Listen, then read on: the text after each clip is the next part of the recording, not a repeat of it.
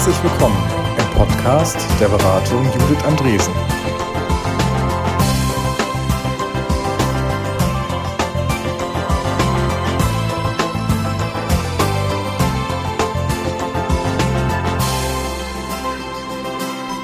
Diese Woche sprechen Philipp Peitsch und Judith Andresen über die J-Kurve.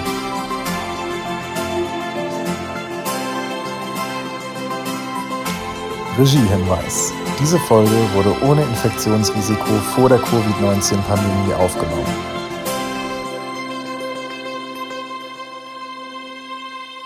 Moin Philipp. Moin Judith. Ähm, wir sitzen hier bei Idealo in Berlin. Ähm, äh, liebe Zuhörer und Zuhörerinnen, es tut mir ein bisschen leid. Ich bin ähm, in den Ausläufern einer Erkältung und deswegen leicht näselnd unterwegs. Hoffe, dass ich den Philipp nicht anstecke in der Zeit, die jetzt vor uns liegt. Und Philipp, vielleicht magst du kurz sagen, wer du bist. Ja, hallo liebe Hörer, mein Name ist Philipp Peitsch, ich bin der Geschäftsführer von Idealo. Fein. Philipp, was für Assoziationen hast du, wenn du, ähm, äh, also wenn du die Worte hörst, Veränderung in Organisation? Ähm, ja, ähm, Der, es gab irgendwie einen lustigen Griechen, ich glaube es war Heraklit, der hat mal gesagt, die einzige Konstante im Universum ist die Veränderung. Das trifft auf Organisationen, glaube ich, auch zu. Ähm, ich beschäftige mich wahnsinnig gerne mit Organisationen, insbesondere mit unserer. Ähm, und ich habe das Gefühl, wenn ich auch so die letzten Jahre Revue passieren lasse, es gibt irgendwie nichts in dieser Organisation, was nicht sich für eine Veränderung angeboten hätte und es gibt nur sehr wenig, was sich nicht verändert hat. Das ist eigentlich ein Gefühl von, äh, von ständigem, wunderbarem Flux. Wie viel von dieser Veränderung hast du vorher kommen sehen?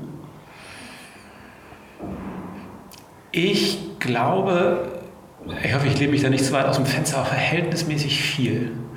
Ähm, ich finde, dass ganz viele Dynamiken in einer Organisation ganz normale zwischenmenschliche Dynamiken sind.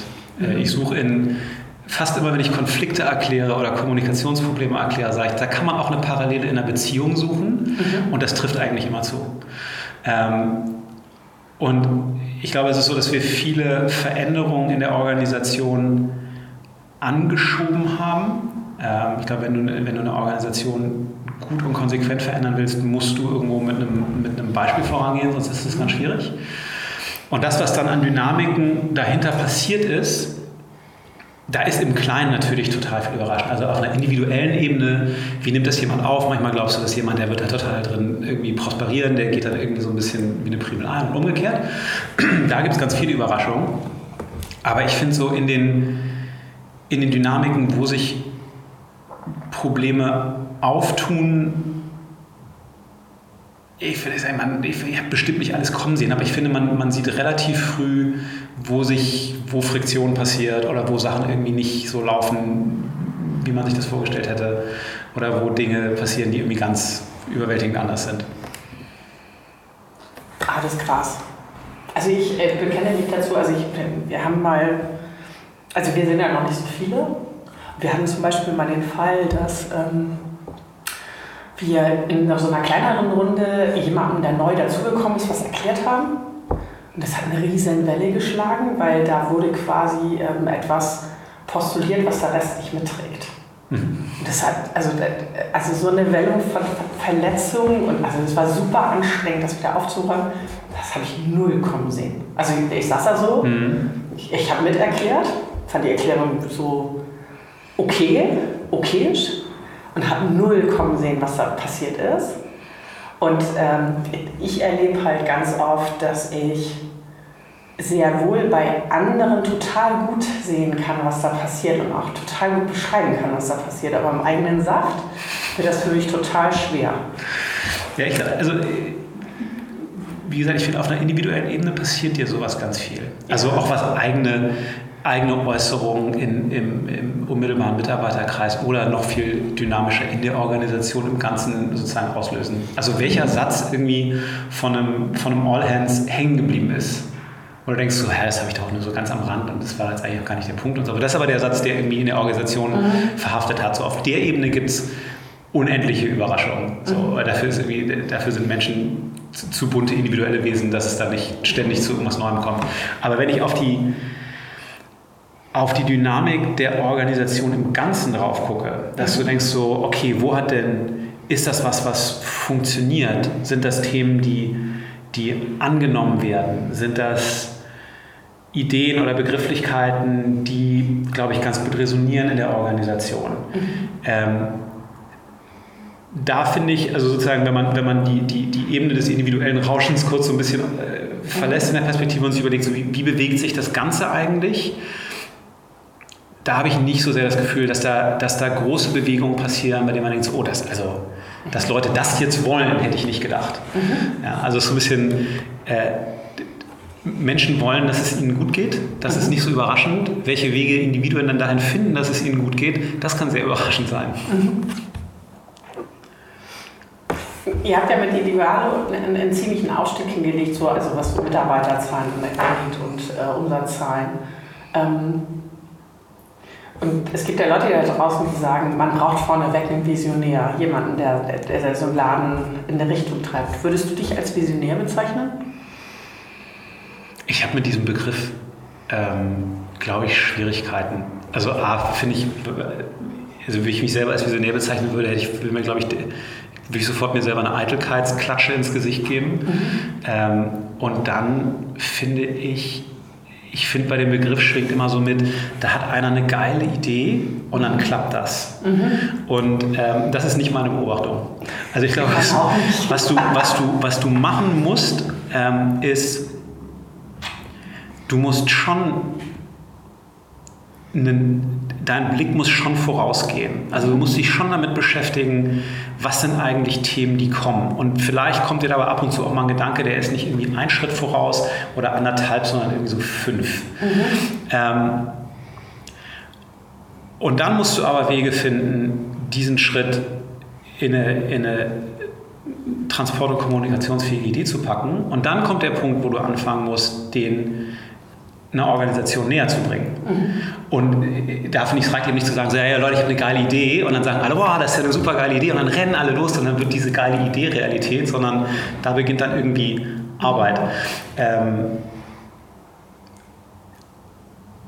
und das ist, finde ich, der ganz wesentliche Teil der Aufgabe. Also du musst, und, du musst die Arbeit scheitert ja auch gerne, ne? weil die Idee vielleicht doch nicht so doll war oder weil. So dann glücklicherweise, also glücklicherweise gibt es die Arbeit, genau. Ähm, die Arbeit scheitert und die Arbeit ist auch.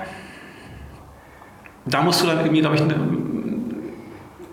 das schaffen, so eine, so eine so ein Mittelding aus Offenheit für die, für die Gesichtspunkte anderer irgendwie zu haben. Also weil die, die eigene Idee muss nicht genial sein, nur weil sie von einem mhm. selber gekommen ist.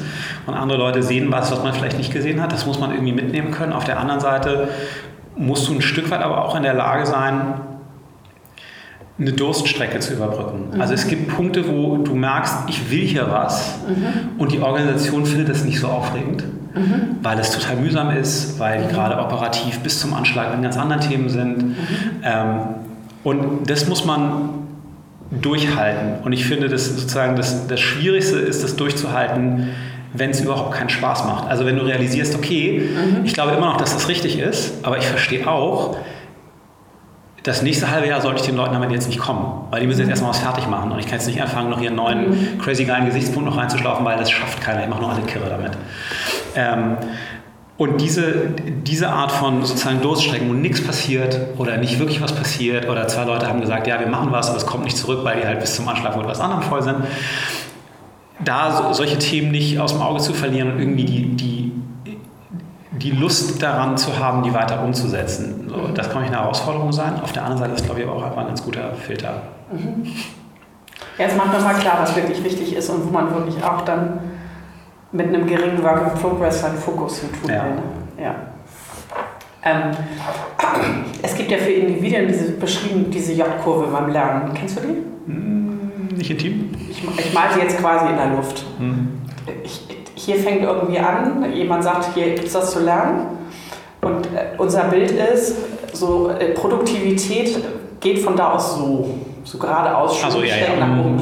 Und was in echt passiert ist, produktiv geht erstmal, Produktivität geht erstmal ja. in den Keller, weil alle damit beschäftigt sind zu lernen. Also Lernen ist ja auch ein mühsamer äh, Zustand. Also im ersten Schritt fehlen die Glückshormone, es ist zäh, dir fehlt die Wirksamkeit und so. Also gerade Unbekanntes zu lernen ist ja wirklich anstrengend. Und ich glaube, dass diese Kurve für Individuen auch für Organisationen. Total. So. Also möglicherweise noch extremer in der Ausprägung. Ja. So.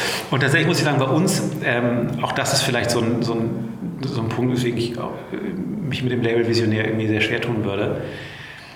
Die Organisation hat ein extrem großes Maß an wirklich guten Ideen. Mhm. Also es ist nicht so, dass, dass die Organisation hier irgendwie äh, lustig abarbeitet und der Geschäftsführer oder die Geschäftsführer haben, äh, hauen die visionären geilen Ideen raus, mhm. sondern es gibt wirklich unendlich viele Sachen, die aus der Organisation kommen. Und ich sage mal, ideal, unser Problem ist nie gewesen, dass wir nicht genug gute Ideen hatten.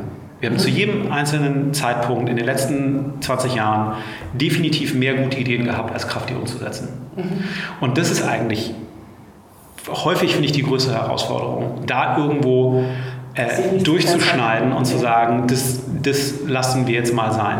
Mhm. Ähm, und das ist aus zwei Gründen, finde ich, schwierig. Der erste Grund ist, die Ideen sind wirklich gut. Also es ist einfach eine blöde Idee abzumoderieren. Aber, aber wenn du sagst, ja, das macht total Sinn. Also diese eine Sache zu machen, das würde uns, würde ein Ergebnis erzeugen, das ist auf jeden Fall größer als der Einsatz der Mittel.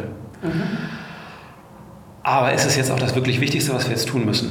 Also zwischen den vielen Sachen, die man machen könnte und die jede für sich genommen total gut wären, zu sagen, was sind die Sachen, die wirklich kritisch wichtig sind für uns.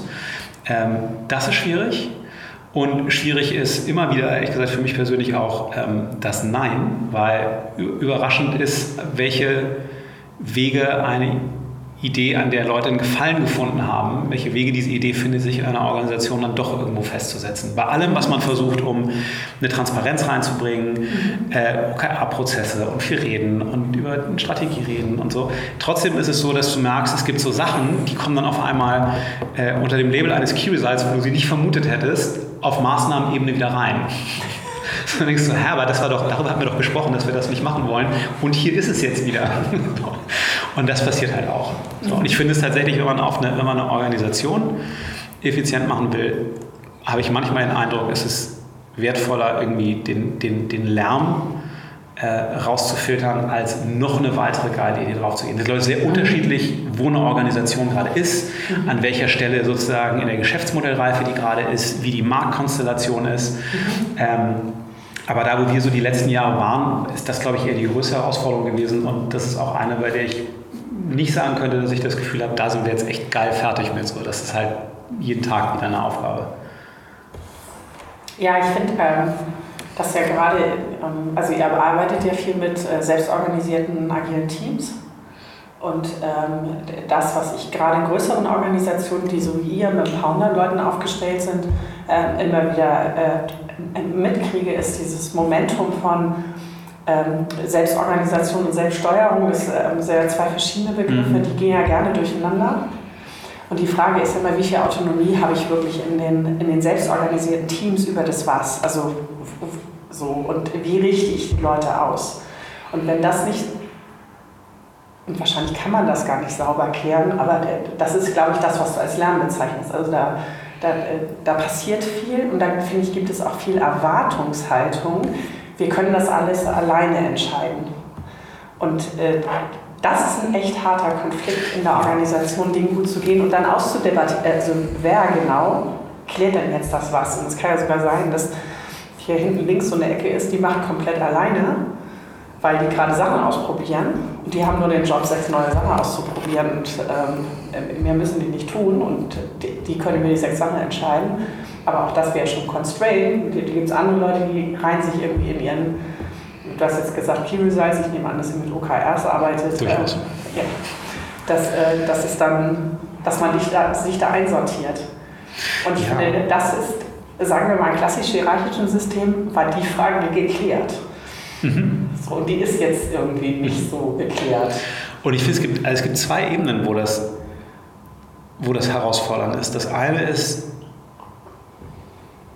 sozusagen von, von oben kommend steuernd. Mhm. auf welcher Ebene konkretisierst du eigentlich was? Wie, wie sieht dein Rahmen eigentlich aus? Ja, so ist der Rahmen, verstößt man nicht gegen Gesetze, Jungs, und sonst ist alles prima?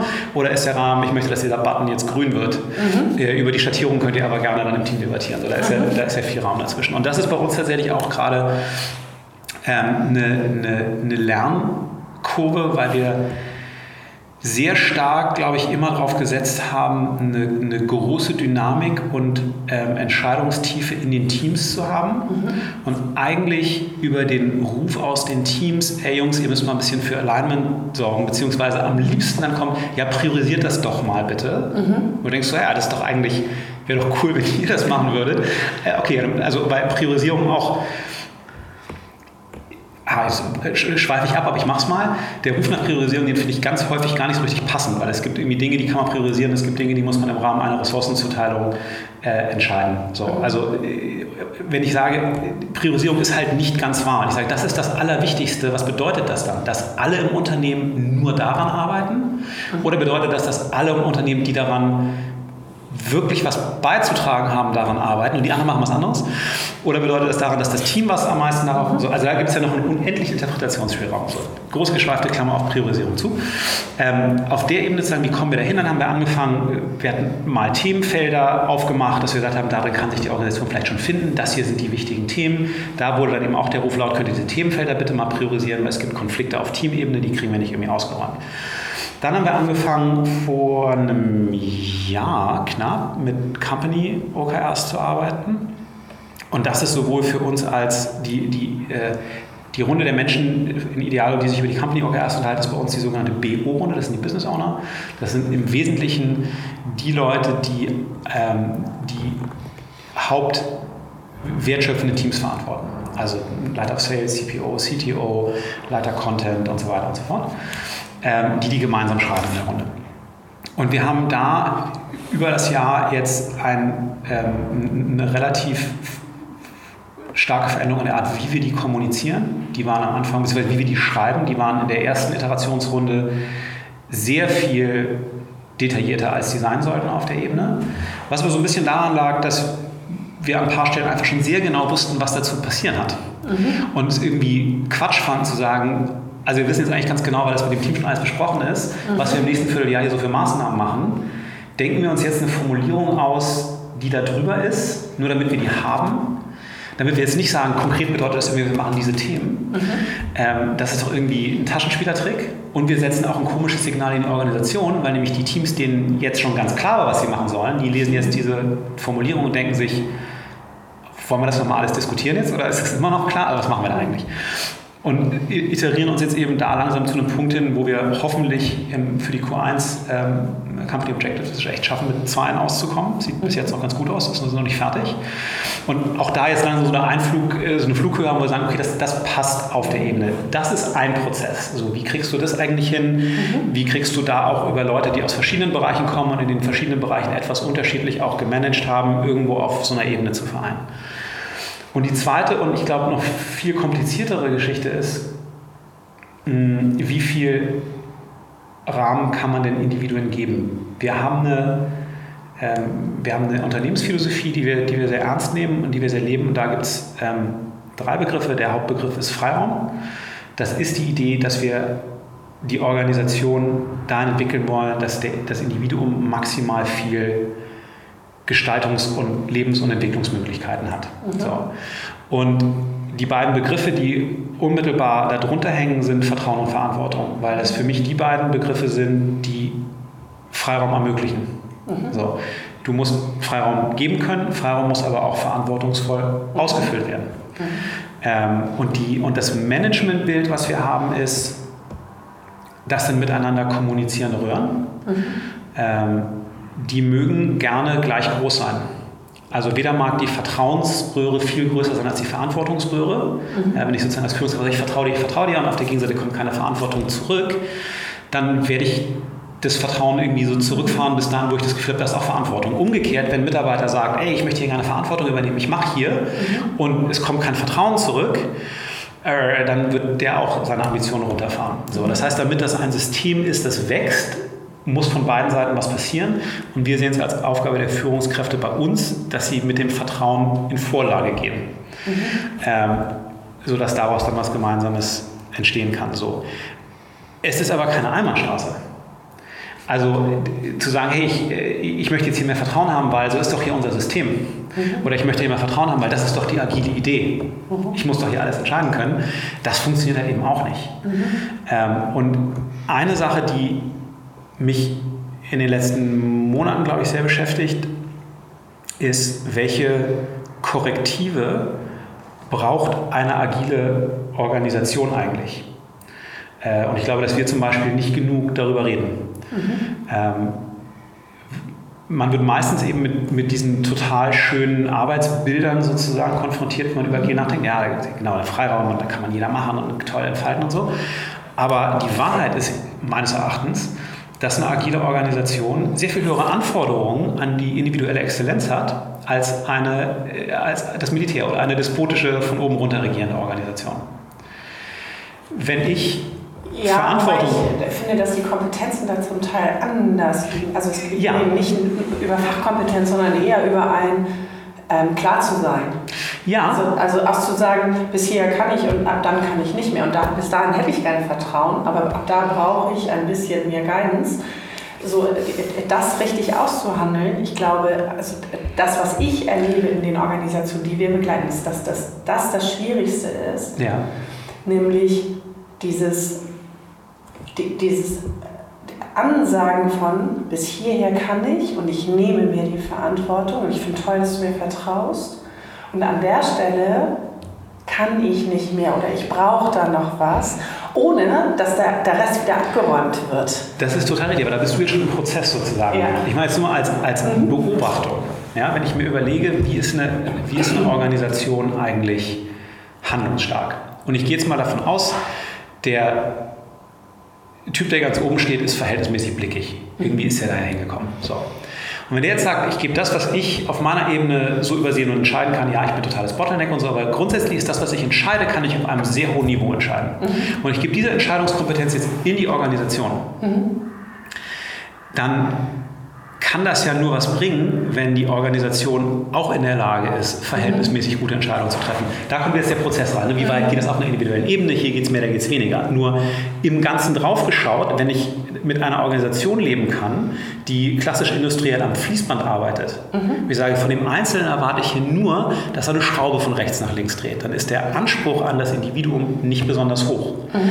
Wenn ich sage, hier möchte ich einen Teil dieser tollen Chefentscheidungskompetenz an den Mitarbeiter geben und jetzt erwarte ich, dass du hier in diesem Bereich dich total eigenständig tummelst und selbstständig Entscheidungen triffst für dich und dein Team, die für die, für die Strategie des Unternehmens und Erfolg wichtig sind, habe ich einen höheren Anspruch an das Individuum das macht man nicht so sehr, also wir machen es glaube ich nicht gut, aber ich sehe das auch gar nicht so viel, dass das markiert wird, dass man sagt so, hey,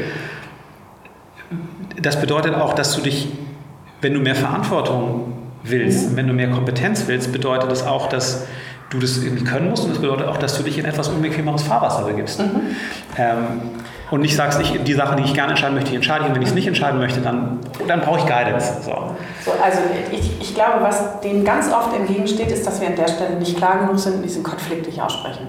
Also zu sagen, du Alter äh, oder Alte, je nachdem, wie man vor sich hat, bis hierher traue ich dir das zu und ab dann bin, also ich weiß gar nicht, ob du das bist oder ich das bin, aber ich, äh, das traue ich dir noch mhm. nicht zu. So, und entweder du musst mir jetzt beweisen, ähm, dass, dass du da schon bist. Oder ich frage dich, was ist mein Beitrag dazu, dass du das leisten kannst?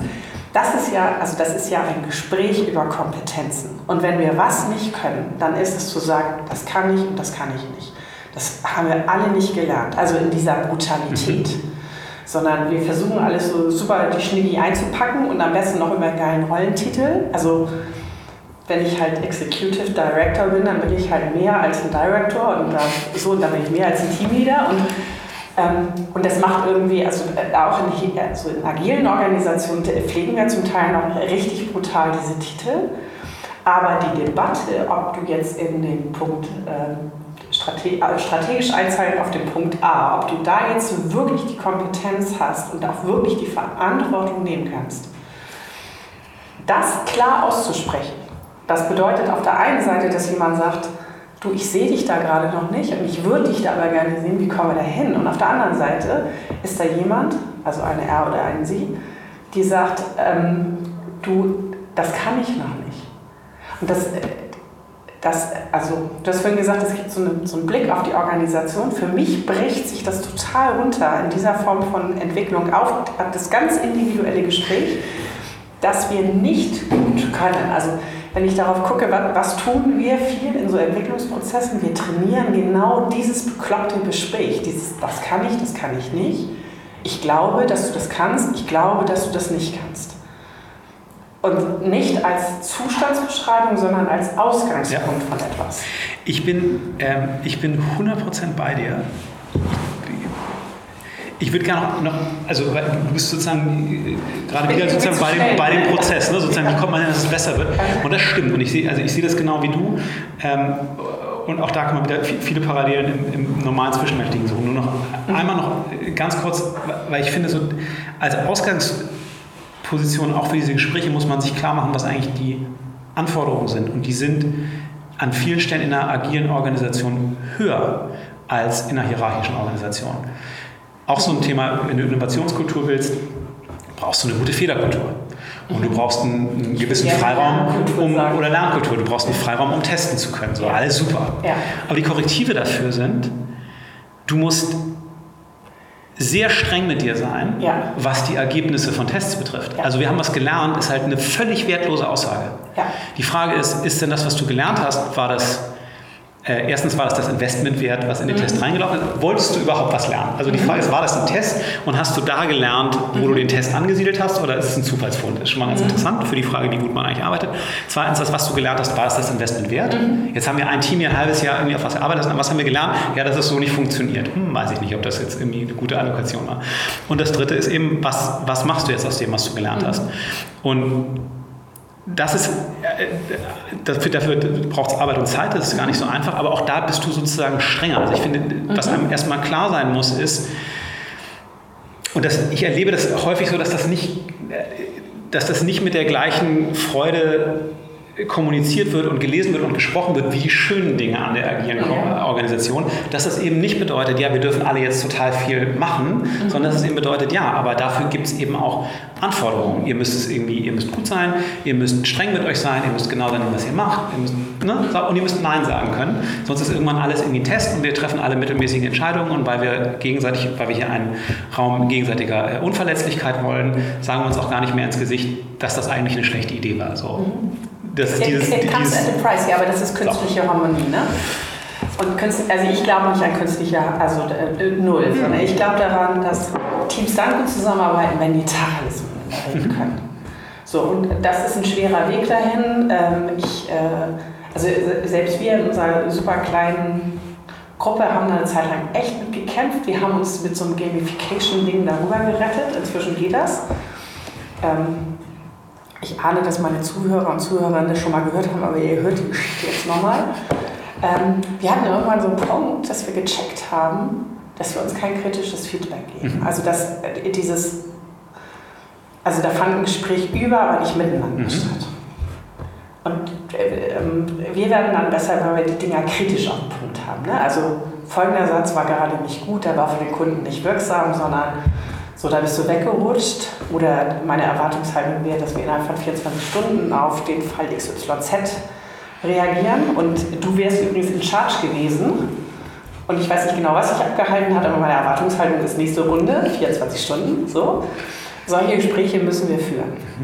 Und da kann man nicht sagen, du, also ähm, da waren wir nicht optimal aufgestellt. Also wenn da eine Einzelperson in Verantwortung war, dann muss man auch eine Einzelperson in Verantwortung das Feedback geben. So, da waren wir nicht die Helden und, und auch nicht die Heldinnen. Und dann saßen wir irgendwann zusammen und wir stellten fest, wir reden nicht genug miteinander.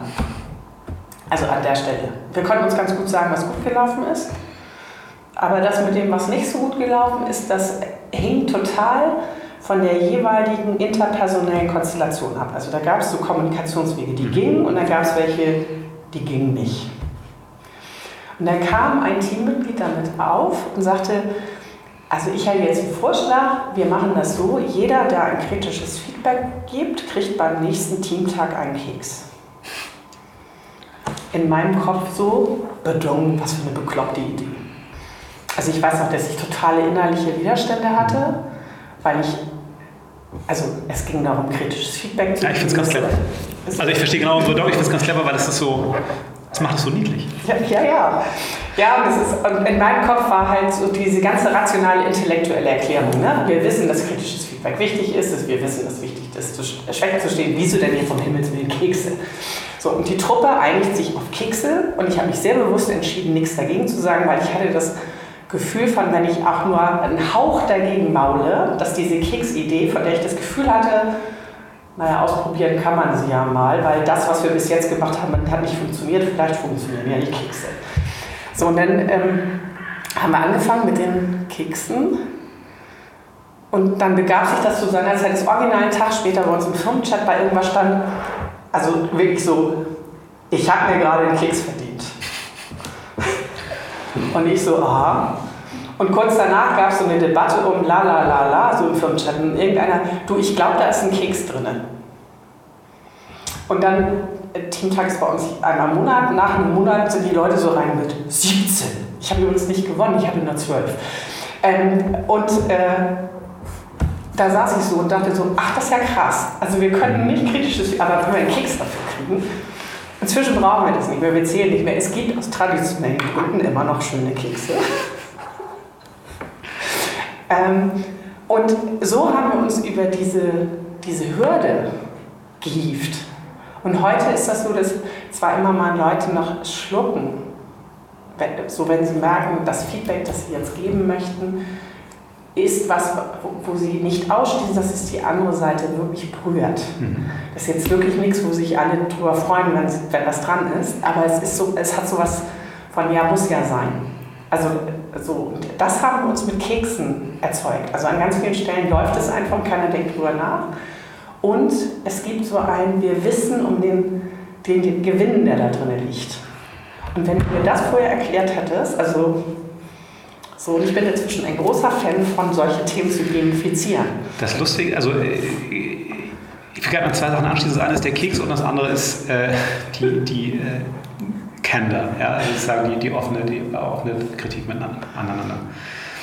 Wir hatten so etwas ähnliches wie den Keks. Ich glaube, also es, ist, es kann total helfen, die überraschende Kraft der Worte. Es gibt manchmal was, wo man einfach sagt, das ist jetzt der Begriff dafür. Mhm. Und alleine, dass es dafür jetzt irgendwie einen Begriff gibt, mhm. führt dazu, dass das hängen bleibt, in Gesprächen häufiger auftaucht und dass es so einen Wiedererkennungswert gibt, mhm. der dann in einer, in einer Gruppe selbstverstärkend ist. Wir hatten das vor, ich glaube, sieben Jahren oder so. Ähm, ich war relativ neu noch als Geschäftsführer und ich war ganz unglücklich mit der Organisation, weil ich das Gefühl hatte, hier übernimmt ja keiner Verantwortung. Das ist ja schrecklich. Also alles versandet, so, man gibt irgendwie ein Thema raus und es kommt irgendwie nie was zurück. Was bedeutet das eigentlich, wenn man ein Thema übernimmt? Was ist dann die Erwartung daran, was mit dem passiert und so? Und habe irgendwann in einer Runde, äh, wo, wir zusammen das besprochen, wo ich gerade Beobachtung habe, was ich daran schwierig finde. Und hatte auf meinem Schreibtisch stehen irgendwie so einen, so einen kleinen Blechhasen, der steht da immer noch heute. Mhm.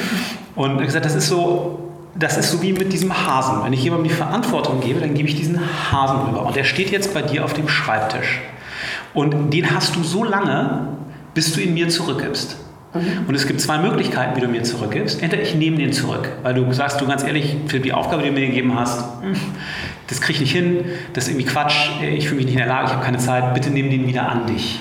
Mhm. Dann nehme ich ihn wieder an mich. Alles okay, kann machen. Oder du hast die Aufgabe zu Ende gebracht, dann nehme ich ihn auch wieder zurück.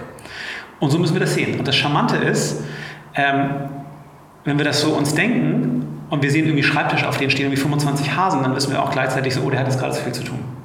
So, aber so muss, man, so muss man die Verantwortung sehen. Ähm, und genau wie du es gerade gesagt hast, in den nächsten Termin war es dann so, ja, dann müsste man das und das mal tun. Ja, wer hat denn dafür den Hasen? So, und das kam aus der Runde und wurde so ein, für, glaube ich mal, zwei Jahre oder so, äh, bis, bis sich das Thema glücklicherweise ein Stück weit in Wohlgefallen aufgelöst hatte, war das der Begriff dafür. Aber das hat einfach dieses, diese Vorstellung hat transportiert, ich übernehme eine Verantwortung, ich habe die alleine, mhm. die geht nicht weg, wenn ich sie ignoriere. Dieses Blechding bleibt nimmt Staub auf meinem Schreibtisch, wenn ich es mir so vorstelle. Das wird nie verschwinden. Es sei denn, ich kann es demjenigen, der ihn mir gegeben hat, wieder zurückgeben. Mhm. So soll es ja auch sein. Aber das hat, war total, hat als Bild irgendwie total stark funktioniert. Deswegen, ich glaube an sowas total, weil das irgendwie so einen, so einen kommunikativ dynamischen Effekt auflöst durch die, mhm. durch die Bündelung auf einen Begriff und dadurch, dass Leute diesen Begriff verwenden. Und auf einmal ist allen klar, ah, wir denken hier alle über Hasen oder wir denken alle über Kekse nach. So, super. Ähm, zur Kritik. Das ist ja zwischenmenschliches kleines Einmaleins das macht ja niemand gerne. Mhm. Also das machst du in Beziehungen nicht gerne. Mhm. Ja. Hast du ein Thema mit deinem Partner, wie sagst du es ihm? Ähm, dem gehen wir alle gerne aus dem Weg. Und ähm, es gibt sozusagen die, die, die Kunst, äh, tatsächlich, Radical Candor ist unter vielerlei Gesichtspunkten ein ganz, ein ganz lustiges Buch. Äh, es gibt ganz am Anfang so eine Stelle, äh, wo die Autorin sagt, das hat sie, glaube ich, von, von Steve Jobs, der meinte, das Schwierigste ist halt Leuten zu erzählen, dass sie da echt Scheiße gebaut haben, ohne ihnen dabei das Gefühl zu geben, dass man sie Scheiße findet. Mhm.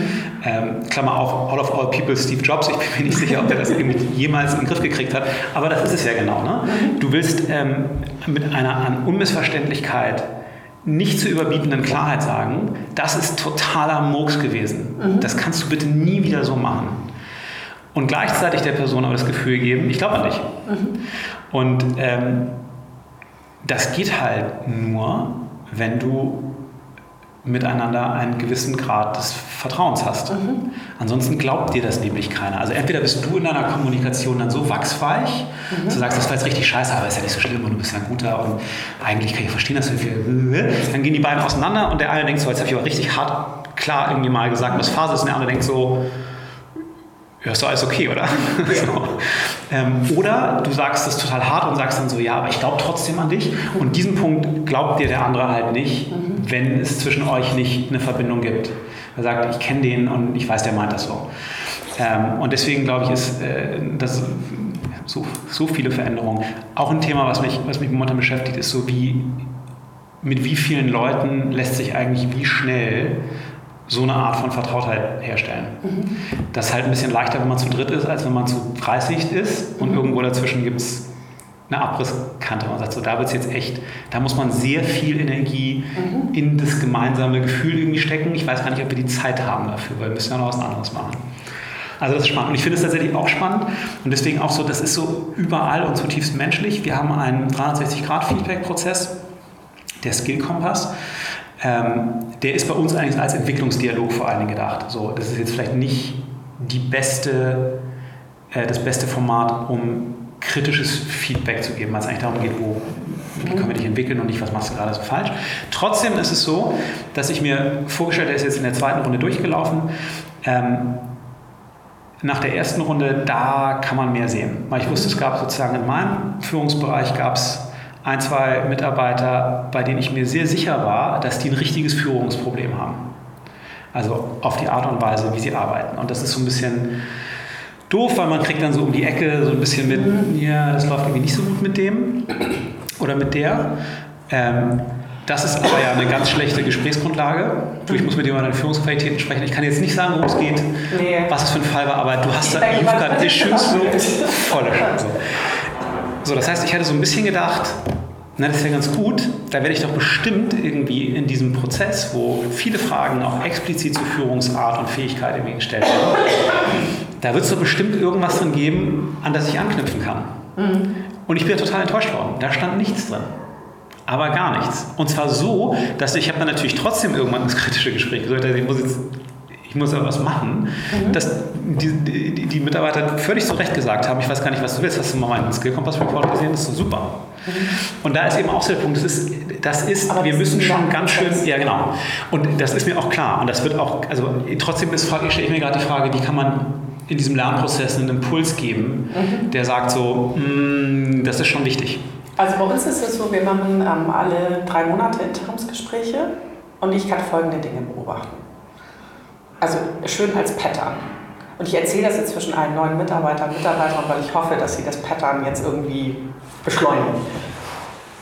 Wir treffen uns zum ersten Mal nach drei Monaten und wir geben uns halt gegenseitig Feedback. Und dann äh, beende ich äh, die erste Runde mit, äh, das war kein Feedback. Ich, also, äh, danke, was du mir gesagt hast, aber du hast gerade eine Situation bewertet. Das war nicht das, um, um, was wir uns hier bitten, sondern wir bitten uns um Beobachtung, Interpretation, Impuls oder äh, äh, Wahrnehmung, Wirkung, Wunsch, ist mir egal, wie, wie man jetzt diesen Feedback in Breitschlag formuliert, aber das, was ich bekommen habe, war kein Feedback. Und ich wünsche mir fürs nächste Mal, dass ich Feedback bekomme. Weitere drei Monate im Land, nächstes Gespräch. Dann sitze ich da und sage, da kriege ich Feedback. Das haben die ganz oft mit irgendjemandem trainiert. So. Sag ich, das ist total super. Ich schließe daraus, dass ich alles total gut mache. Ich gehe davon aus, dass ich irgendwas verweise. Also, ich, also mein Bild von mir selbst ist, dass ich eigentlich den ganzen Tag nur Fehler mache. Ich wünsche mir bei dir vom, beim nächsten Mal auch kritisches Feedback. Wieder drei Monate. Die nächste Runde geht dann, dann sitzt jemand von mir und zieht mal so richtig vom Leder. Leider vergessen die dabei wieder, was Feedback ist. Also dann da habe ich auch nicht die Meinung gekriegt und sage, so jetzt, jetzt tun wir alles, was wir bis jetzt gelernt haben, zusammen. Dann bekomme ich Feedback und zwar ressourcenorientiertes, kritisches, äh, lobendes, warnendes, also sowas, mit dem ich was anfangen kann. Und, und nach nur einem Jahr? Ja, ist krass, oder? Und die Leute, die gut erfahren da sind, also wir haben so ein paar Leute, die haben so vorher so Konfliktschulungen gemacht oder haben eine ganz lange Coaching-Erfahrung, die sind dann einen Ticken schneller. Aber dann, also ich glaube, zwei Runden hat jeder uns gebraucht. Also die dritte war dann die, die manchmal schon was war.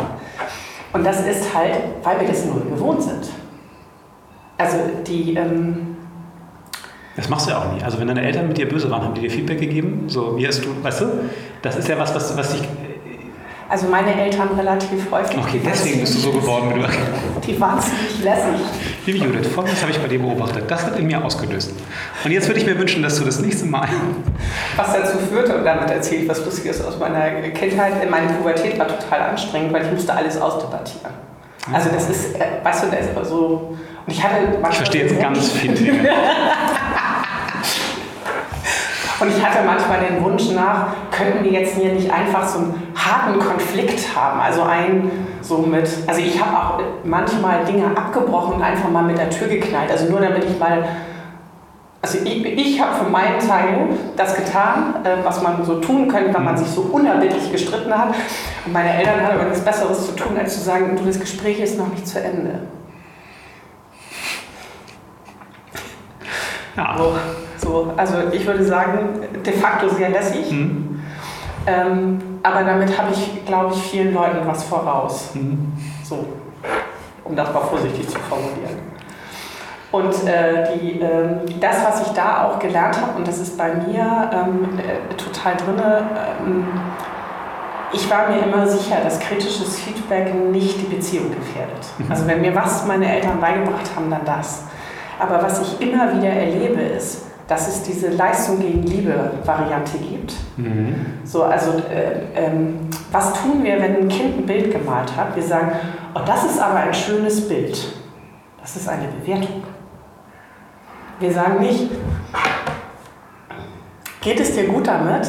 Also, äh, wir, also wir fragen überhaupt nicht, wie ist deine eigene Bewertung? Mhm. So, wir erzählen dann jemandem, Du, also hier, Paul Michael ist ein ganz toller, der kann auch ganz tolle Bilder malen. Also das heißt, wir geben auch diese Bewertung inklusive der, der, ähm, der ähm, Währung, die da drin steckt, an andere weiter. Da sitzt dann Paul Michael oder Anna-Marie und sitzt da und, und man merkt, äh, ähm, und das finde ich, merke ich im Umgang schon mit kleinen Kindern, wie sehr die von diesem Judgment abhängig sind. Mhm. Und der Trick ist doch einfach zu sagen, du aus meiner Warte, also ich mag das total gerne leiden, wie geht es dir dann damit? Und wenn, wenn du da drauf guckst, ähm, bist du jetzt zufrieden? Und, äh, ähm, oder äh, äh, wo, wo, steckt da noch was für dich drin? Und ich habe ähm, hab letztens mit meinem Patensohn äh, zusammengesessen und der malte dann was, er, er möchte so Mangas malen. Und dann guckt er mich irgendwann an und sagt, er, wenn du das machst, dann gibt es ja so eine Ecke, das sieht natürlicher aus. Und ich gesagt, ja, da gibt es einen Trick für, willst du den kennen? Und dann habe ich ihm das vorgemalt. Aber ich habe nicht gesagt, du machst das falsch, sondern wir sind ins Gespräch gekommen. Mhm. Und dann konnte er sagen, an der Stelle fühle ich mich unsicher. Und das öffnet ein ganz anderes Gespräch. Und wir sind es halt null gewohnt. Und ähm, ich, ich kann für mich sagen, dass ich immer mal in meinem Leben erlebt habe, dass Menschen mir vorgeworfen haben, ich sei total defizitorientiert. Mhm. Was total krass ist aus meiner Warte, weil ich glaube an Wachstum, ich glaube an Entwicklung, ich glaube daran, dass Leute selbstbestimmt und selbstbewusst durchs Leben können. So, also ich bin meilenweit von Defizitorientierung entfernt, aber Menschen in meinem Umfeld verwechseln manchmal, ich benenne Dinge, die ich wahrnehme, mit, ich schreibe zu, dass da ein Defizit ist. Mhm. Den das sieht man sich natürlich dann gerne selber an. Ne? Also, ja, genau. weil, weil, man das aber auch so gewohnt ist aus ja, der Kommunikation, so die man sonst erlebt. So, das heißt, äh, zu sagen, na, das, äh, also aus meiner Warte ist das, also das reicht noch nicht, ist halt ein, schreibst du ein Defizit zu. Also, nee, ich, in meiner Welt macht das die Tür auf. Lass uns darüber nachdenken, was da für ein Raum ist. Was, ne, was brauchst du, um den nächsten Schritt zu gehen? Und ich ähm, finde, dass es in Organisationen, äh, also wir haben ja jahrelang über Defizitorientierung geführt. Also wir haben geguckt, was kann jemand nicht? Und da haben wir irgendwas draufgeschmissen, statt zu fragen, was kannst du und wie machst du den nächsten Schritt? Und ganz oft räumt man dabei ja die Schwächen mit ab. So, und aber ganz viele Systeme und auch ganz viele Art von Rückmeldungen in Organisationen ist reine Defizitorientierung und deswegen ist es auch so wahnsinnig schwer zu sagen, ja, das Experiment, das war wohl nichts. Weil ähm, zu lernen, dass in die eigentliche Idee, die ich hatte, hat nicht funktioniert. Aber was steckt denn da noch drin? Also da steckt ja eine Ressource drin, da mhm. steckt Wissen drin. Das so. erfordert ja, dass ich erstmal damit zurechtkomme, dass ich ein vermeintliches Defizit erlebt habe. Nämlich, ich habe falsch vorausgesagt. So. Und wir haben ja alle eine Meinung dazu, ob das, also, also dass man wirklich wertfrei ein Experiment geht, das ist ja selten. Das ist wahr.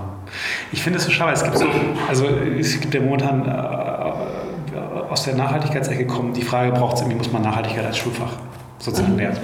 Und ich finde, es gibt halt zwei Sachen, die halt nicht als Schulfach gelehrt werden. Und ich finde das unendlich schade, weil ich sehe nicht mal, dass es darüber irgendwie den Hauch einer Diskussion gibt. Und ich fühle mich auch sehr stark, diese Diskussion anzutreiben. Ähm, das eine ist, dass wir wieder bei Veränderungen. Alles ist Veränderung. Mhm. Ständig, immer. Es gibt keine Sicherheit im Leben. Und trotzdem versuchen wir alle die ganze Zeit Sicherheit zu schaffen und Veränderungen aufzuhalten. So. Mhm. Max Frisch-Stiller, wunderbares Buch, die Geschichte von einem Menschen, der zutiefst unglücklich ist, dass andere sich von ihm ein Bild gemacht haben, mhm. dem er nicht mehr entspricht. Das machen wir ständig. Wir sagen, ich kenne dich doch so gar nicht. Ja, so. Mhm. Das heißt, ich habe mir ein Bild von dir gemacht zu einem Zeitpunkt, das mag einigermaßen akkurat gewesen sein, und ich bin in der Regel nicht positiv überrascht, wenn du diesem Bild jetzt nicht mehr entsprichst, wenn du dich veränderst. Also, das ist unsere Denk, also zutiefst menschliche Denkweise, dass wir eigentlich gerne uns immer Inseln der Stabilität und Sicherheit bauen wollen mhm. und nie uns einer beigebracht hat, zu sagen, mit Veränderungen eigentlich richtig umzugehen. Oder sich darauf zu freuen, dass es Veränderungen gibt. Oder sein Leben irgendwie so zu organisieren, dass es mit Veränderungen irgendwie gut klarkommt. Was, glaube ich, übrigens auch ganz schön viel auf dieser ganzen Nachhaltigkeitsebene schon ganz gut in den Griff bekommen würde, weil wenn man mit Veränderungen rechnet, fängt man nicht an, Quatsch aufzuhäufen. So. Ähm, das ist das eine. Und das andere ist eben schlichte Kommunikationsfähigkeit. Es gibt mhm. kein Fach, was Streitkultur, Feedbackkultur, Transparenz, Offenheit, Ehrlichkeit, die Psychologie dessen, was einem anderen passiert, wenn ich dem was sage, das bringt dir keiner bei. Es gibt Leute, die sind, haben das Glück, irgendwie empathisch zu sein, können gut beobachten und können sowas machen. Es gibt tolle Bücher darüber, wer sich halt dafür interessiert, kann sich damit beschäftigen. Aber das ist kein Rüstwerkzeug für unsere Kinder. Das kannst du als Eltern vielleicht geben, aber das ist nicht angelegt. total groß ist, weil hast du mal Zahlen gelesen, was Leute so mit zwischen, ich sag mal, 35 und 45 als Zweitstudium machen? Nee. Psychologie. Ah ja. Ja, warum machen die das? Da sitzen die und denken, ja scheiße, hier passiert irgendwas auf einer anderen Ebene. I don't get it. I don't get it. Wie komme ich da jetzt dran? Ja. Wie komme ich da jetzt dran? Weil da gibt es halt die, die irgendwie selbst in Therapie latschen, dann kriegen sie es auf den Weg mit oder du musst dir das Wissen irgendwie anders drauf schaffen. Ja. So. Und also da ist Bedarf und da ist ähm, äh, die, die äh, Leute sitzen ja manchmal auch wie vom Donner gerührt, wenn man so ein Ding mal erklärt. Also hier so Teamdynamik mal erklären oder meinetwegen auch Individualdynamik. Also ne, zwei Leute so. Ich weiß, dass wir regelmäßig so Aha-Erlebnisse haben, wenn wir Transaktionsanalyse nach Eric Berne erklären und dann nur, mit, nur dieses Ding mit diesen drei Kommunikationsleveln dann. Ne? Also, eben, also Erwachsenenebene, äh, Kinderebene und ähm, äh, Elternebene. Also zu sagen, ich, ich kann eine Sache auf drei Ebenen mhm. Zuständen aussprechen und dann passiert irgendwas, weil wenn irgendeiner Eltern nicht unterwegs ist, wird garant, also mit einer relativ hohen Wahrscheinlichkeit im Kind ich geantwortet, so, okay, zack, so, und eigentlich wollten wir alle Erwachsenen miteinander reden. Das sind die Leute mir sagen, ja scheiße, ja gut, ja also mit folgender Person habe ich meinem ganzen Leben noch nicht erwachsen gesprochen. Und äh, äh, tatsächlich würde ich mir das auch wünschen. Ja. So, die, äh, also ich erwarte nicht, dass alle bis zum Ende durchtherapiert sind. Ich erwarte auch nicht alle, dass sie das Studium durchgeholt haben. Aber es wäre schon ein bisschen einfacher, wenn wir Dinge schneller an der Sprachfähigkeit hätten mhm. und wenn das normaler wäre. Und es gibt ja so, es gibt so ganz grundlegende Sachen. Also zum Beispiel als Buch mache ich ganz gerne Management und Self-Deception. Hatte mit Management nicht so wahnsinnig viel zu tun, aber mhm. Self-Deception ist schon ganz gut. Und ich habe das so ein bisschen ein paar Leuten in der Organisation irgendwie geschenkt, die das alle gut fanden. Oh, das ist ein Anti-Pattern für mich. Bitte? ein Anti-Pattern für mich. Das Chef hat ein Buch gelesen. Da ja, für mich als muss man, Coach man, muss auch, man muss auch ein bisschen aufpassen, wie man das, wie man das überreicht. So, hier habe ein geiles Buch gelesen. Ich glaube, das ist auch gut für dich. So, dann hast du schon gleich sofort ganz schlechten Horizont. Ich auch Bücher bei mir und ähm, ich, habe, also, also ich, also ich mache das ich rede aber, wir reden ab und zu über, über, über Bücher, weil irgendwie gibt es halt ein paar gute. Ähm, ich habe das noch nie gemacht, ich habe es da tatsächlich gemacht, weil ich finde, dass das, das liest sich relativ schnell ähm, und es ist evident, unmittelbar anwendbar im Leben. Und zwar nicht, kannst du natürlich auch äh, als Manager anwenden, aber im Grunde genommen ist es ja, mach dir mal in, einem, in einer Gesprächskonstellation irgendwie bewusst, ähm, wo du dich eigentlich siehst, wo du den anderen eigentlich siehst mhm. und wie du dein, deine, was, deine, was das für deine schon vorher vorhandene Erwartung für das Gespräch auch bedeutet mhm. und wie dann dieses Gespräch auch deswegen läuft. Und wenn du es schaffst, da irgendwie rauszukommen und eigentlich einen unvoreingenommenen Eye-Level-Dialog zu führen, mhm was das für fantastische Ergebnisse haben kann. Und das ist halt so, ah, man liest es und man fühlt sich selber so an Episoden aus dem eigenen Beziehungsleben irgendwie ganz schnell, man dann sagt so, ja, ich weiß, ich verstehe schon, ja, das ist okay.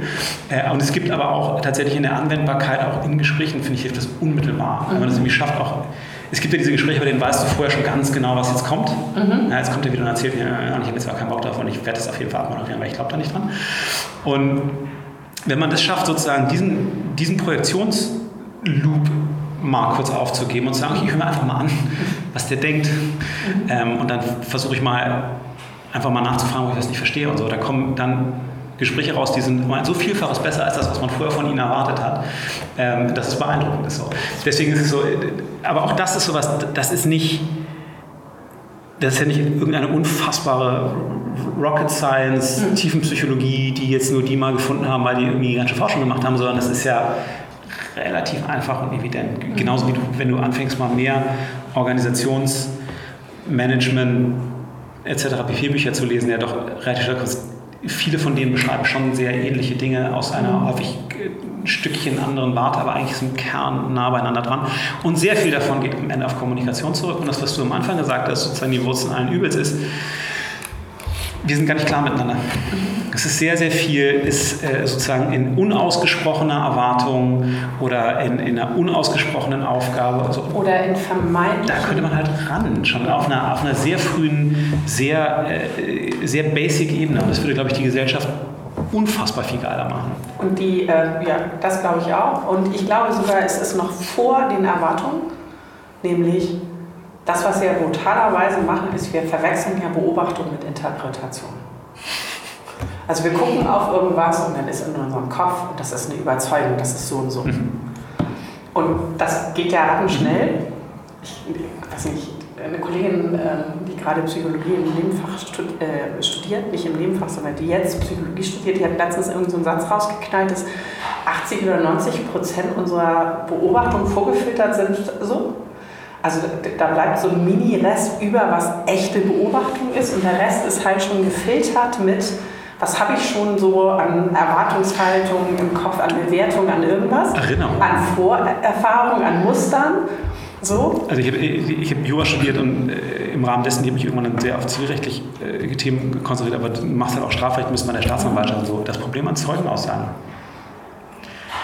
die, wenn Leute wirklich komplett der Meinung sind, jetzt genau das zu erzählen, was sie da gesehen und wahrgenommen haben. Und da sind einfach zwei, die passen null zusammen. Und du stellst einfach fest, dass du dir deine eigenen Erinnerungen mhm. so sehr zurechtpuzzelst und du generierst halt aber einen selbstverstärkenden Effekt. Das heißt, du hast dir ein Bild von einer Person gemacht, da sind wir wieder bei Stiller ja, das ist halt, der macht das so und so, der will das und das, oder der ist mhm. so. Dann setzt du dir aus dem, was du schon an Erlebnissen hattest mit dem, mhm. die Teile raus, die dieses Bild bequemerweise für dich komplettieren und verfestigen. Mhm. Dann suchst du in Gesprächen die Informationen raus, die dieses Bild komplettieren und du sendest gleichzeitig in dem Gespräch noch Signale aus, die den Menschen genau dazu bringen, darauf zu reagieren. Wenn du jemanden für, für unzuverlässig hältst, wirst du dem im Gespräch so viele Signale mhm. senden, dass der auf diesem Thema von vornherein so defensiv ist, mhm. dass du da nicht mit ihm zu Potte kommen wirst. Also du hast in beide Richtungen sozusagen auf der Zeitachse so einen brutal selbstverstärkenden Effekt, weil du aus deinem eigenen Interpretationsloop nicht rauskommst. Genau. Judith, was machen wir jetzt? Reden. Also die ähm, äh, populärwissenschaftlich ist das ja mit der Ladder of Inference äh, beschrieben, die ja auch unten bei der Datensammlung anfangen und bei der Überzeugung an, äh, auftritt. Die, die, malen wir immer mal an, so wenn wir so Kommunikation erklären. Und dann sitzen da Leute und dann kannst du halt die Frage stellen, auf welcher Ebene ist denn jetzt deine Aussage? Und die ist immer oben auf der Leiter, die ist mhm. nie unten. Und dann, das ist immer noch eine Interpretation. Was ist die Beobachtung? Das kann man trainieren. Ähm, äh, ich trainiere das zum Teil in Coachings mit Führungskräften. Also äh, einfach stoisch immer wieder zu fragen, was genau hast du beobachtet? Sagen Sie, äh, ja, okay, versuch doch nochmal die Beobachter. Also Und da hat er das nicht beantworten wollen. Nein, nein, nein. Was genau hast du beobachtet? Was ist genau passiert? Also, also und im Zweifelsfalle mit die Tasse er hat die Tasse aufgesetzt und dahingestellt oder sie hat, äh, ist dann zur Tafel gegangen. Nein, ich möchte nicht wissen, wie du bewertest, was sie an der Tafel geschrieben hat, sondern was genau hast du beobachtet? Wie geht die Wenn-Dann-Kette in diesem? Und das, äh, das fällt uns unendlich schwer. Und ähm, du hast vorhin gesagt, dass Leute so, so schwer damit umgehen können, wenn Experimente schieflaufen. Was muss dann in einer guten Retro passieren? Da muss, da muss die Wenn-Dann-Kette erklärt werden. Da müssen Leute sagen, und dann ist das passiert, dann ist das passiert, dann ist das passiert. Dann sagt irgendeiner, ach guck, das könnte man folgendermaßen interpretieren, da ist ja vielleicht für uns ein Learning drin, und zwar ein gutes. Aber wenn ich sofort sage, das ist schlecht gelaufen, dann bin ich, ja schon mit der Bewertung eingestiegen. So, und, und die, also ich glaube, eine der geilsten Trainings, die man machen kann in Organisationen ist, erstmal runter auf, was ist hier eigentlich passiert?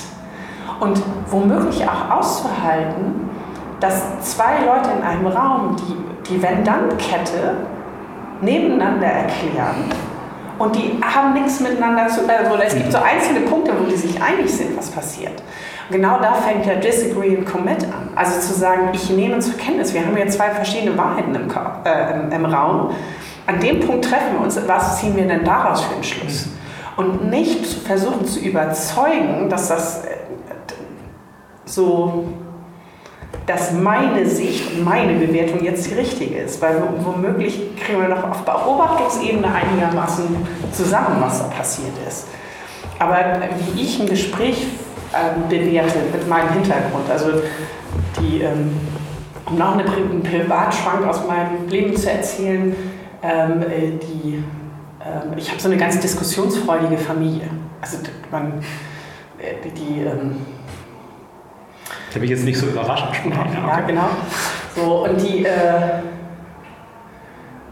und äh, die, also der, der bleibt im Grunde keine Aussage auf der anderen. Ne? Also da kommt einer rein und sagt hier, also das Wetter und dann fängt der erste an über die Klimakatastrophe und der nächste über, aber die Maisernte war schon gut. Also so, da war genug Licht und Sonne und der nächste, also so. Mhm. Also es gibt da sehr viele Wahrheiten in diesem Raum. Und ähm, äh, ich weiß, als mein Mann das erste Mal in diesem diskussionsfreudigen Haufen erschien, ähm, da sagte jemand zu, zu dem, wenn du hier was willst, dann musst du laut sein. So. Hast du das so angeguckt?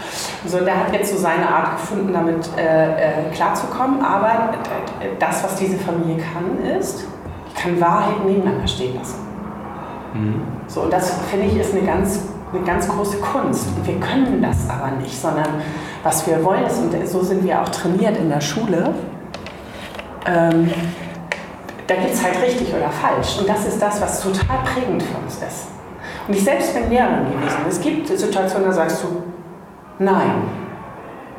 Und natürlich sagst du Nein. Ne? 1 und 1 ist 2, also jedenfalls so den üblich genutzten Zahlensystem. So, dass es womöglich auch andere gibt, wo das nicht so ist, die debattiert man halt in der Schule nicht. Ähm, das heißt, wir, wir sind so sehr daran gewöhnt, es gibt diese eine Wahrheit. Aber die, die Wahrheit ist ja auch, in komplexen Systemen gibt es die nicht mehr, sondern das ist, also, ne, was sagt denn Luca? Uneindeutig, so mehrdeutig. Können wir null, sondern wir verschwenden ganz viel der Zeit damit, Leute davon zu überzeugen, dass die Interpretation die gleiche ist. Statt zu sagen, ja, okay, wir nehmen zur Kenntnis, so auf Beobachtungsebene sind wir uns eigentlich nur einig. Ähm, ähm, und dann konnte man sich ja fragen, gibt es ja ein für uns beide annehmbares Learning, ohne dass ich dich überzeugen muss, wie jetzt der genaue Sachverhalt zu begründen ist, weil womöglich können wir das gar nicht, weil das System komplex ist, sondern alles, was wir zusammen rauskriegen müssen, ist, reicht das hier oder müssen wir noch einen Schritt gehen? So. Und dann gibt es manchmal die bekloppte Situation, dass der eine sagt, aufgrund der eigenen Überzeugung, wir müssen jetzt links rum, und der andere sagt, wir müssen rechts rum. Und also ich habe mich schon in Coaching-Situationen den Würfel ziehen sehen und die, und die Münze, weil das Ding ist dann nicht entscheidbar. Also es gibt keine analytische Begründung für links oder rechts rum, sondern alles, was wir aushalten müssen, ist zu sagen, ja, dann gucken wir mal. Aber was wir wollen ist, wir wollen die Prognose geben, wir wollen voraussagen, wir wollen zeigen, dass wir kompetent sind, weil wir sind an richtig oder falsch gewöhnt. Und ich glaube, dass das auch was ist, was Schule eigentlich vermitteln muss. Total. Das ist, das ist wie als meiner, also ja, sie müsste es, aber es ist eben ist aber auffällig, dass halt unser gesamtes Schulbildungs-, aber auch Erziehungssystem halt zutiefst industrialisierungsgeprägt ist. Natürlich. So. Und da hat sie aber auch noch gar nichts dran geändert. Mal gucken, wann das soweit ist. es gibt mal so, wir haben eine, eine, eine Doppelspitze äh, in vielen Positionen bei uns, was aus vielerlei Hinsicht gut ist. Ähm, und mir ist letztens die Frage gestellt worden, so, warum, ich, warum ich eigentlich glaube, dass das in der deutschen Wirtschaft noch so selten ist. Mhm. Das ist auch in Abgrenzung zu, zum angloamerikanischen Bildungssystem, wo du sehr lange sehr frei bist, womit du dich eigentlich beschäftigst. Hauptsache du machst irgendwie ein BA. Es ist egal, was das war. Danach kannst du immer noch einen anderen Job suchen. Bei uns hast du halt sehr früh eine Festlegung auf eine Fachkarriere. Mhm. Das ziehst du dann tunlichst durch und dann steigst du als Fachkraft ein und dann bist du in einem, in einem Karriere, äh, Unternehmenskarriere-Kontext. Und da wird halt in Deutschland, Ingenieursländle, traditionell die größte Fachkraft Chef. Mhm. Der beste, die beste Fachkraft wird der Chef. Und das ist ein totales, das ist ein totales Highlander-Prinzip. Und da schwingt aber natürlich genau das alles mit. Mhm. Ja, aber meine Meinung ist, nee, nee, das, wir haben hier nicht verschiedene Meinungen am Tisch meine Meinung ist die richtige und deswegen bin ich der Chef und deswegen weiß ich es besser als ihr alle. Also, das ist, das, das zieht sich halt einmal komplett durch die Kette durch. Und wir bringen das Leuten halt auch in dieser Brutalität bei. Ne? Also ich Klar. hatte vor kurzem eine Coachie, kam frisch aus der Schule, begabt, so, ist so schulisch so, ich sag mal, mit guten Noten durchgekommen. Also nicht so, so eine verstrebte Einzelkandidatin, aber auch nicht eine Vollniete, sondern so mit einer guten Zwei so durchs Leben gekommen. Sitzt da so und sagt, ja, was meinen jetzt? Und ich so, ja, was willst du? Und die hätte drei total unterschiedliche Ideen, worauf sie Bock hätte. Ich so, ja, dann geh doch hin und frag. Also mach ein Praktikum und dann, oder irgendwas, also krieg raus, worauf du Bock hast. Und sie, nee, das verschwendete Zeit. Ich so, what? Also wann, so ist, wann ist Lernen verschwendete Zeit? Also weißt du, so, also zwei Weltbreiten. Trigger. Ja, genau so. Ah! so, und, äh, und dann war, war halt klar, die hatte bis jetzt immer Schulvorgesetzt gekriegt. So, was richtig ist. Und jetzt spürte die sich in, in sich so drei ganz sehr unterschiedliche Themen, auf die die Bock hatte. Und und, es war, und sie hatte null, sie hatte null ähm, Handlungsspektrum, äh, also Handlungsoption, was, was sie jetzt damit macht, wenn, wenn das so sagt, so das, das oder das, und es war wirklich weit voneinander weg. Also würde jetzt ungern das, äh, also das war so, also ich sag mal Krankenschwester, Jurist und äh, Juristin und äh, äh, Künstler. Ja, genau. So. Künstler. Und, und, jeweils mit einer geilen Begründung, ne? Dann kann ich nur sagen, ja, okay, fang mit einem an, machen zehn Jahren was anderes, äh, fang mit einem an und krieg raus nach einem halben Jahr, nee, das war's nicht, ist mir doch egal, aber fang an. Also, weil das, das, das Leben ist ein Abenteuer, das Leben ist eine Reise, das Leben ist ein einziges Lernen. Ähm, du, du kannst nichts falsch machen. So, aber Außer genau da stehen bleiben, wo du bist. Ja, genau. Und, äh, so, und ich finde, warten ist eine der blödesten Optionen im Leben. Also, also warten auf die Erleichterung. Und äh, tatsächlich passiert ja genau das, wenn Leute sich nicht mehr sicher sind. Also die, ähm, dieses Entscheiden im Ungewissen.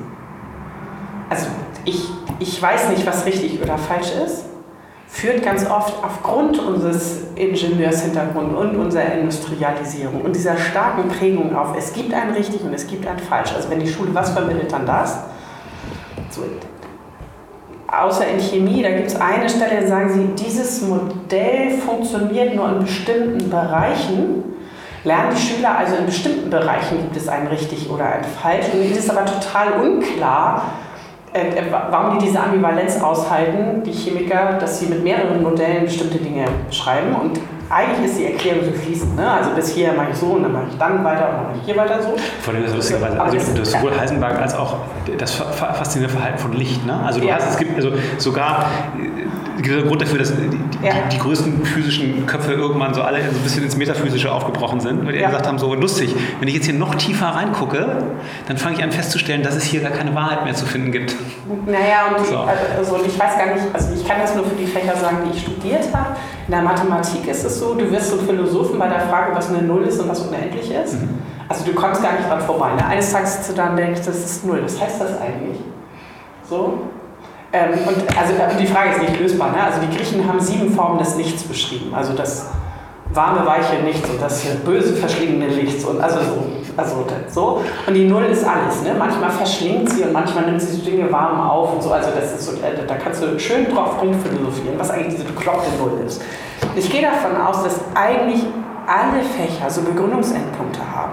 Das geht in meinem Kopf gar nicht anders. Also Dinge, wo es unklar wird. Nee, das, wirklich so. Also, also so Physik hat es ganz klar, also ganz, ganz klar. Äh, Heisenberg, wenn ich ob der Physiker oder Chemiker war, hm, sollte ich wahrscheinlich wissen, glaube ich Chemiker, egal. Ähm, du hast, ja, wenn du, den unter Physiker wegsortiert. Könnte, könnte auch sein. Ja, Auf jeden Fall unschärfe Relation. Würde, würde ich sagen, ja, ein physikalisches Problem. Got your point. ähm, Biologie, spätestens wenn du beim unglaublichen Verhalten von Wasser angekommen bist, also warum steigt Wasser sich verjüngende Röhren hoch?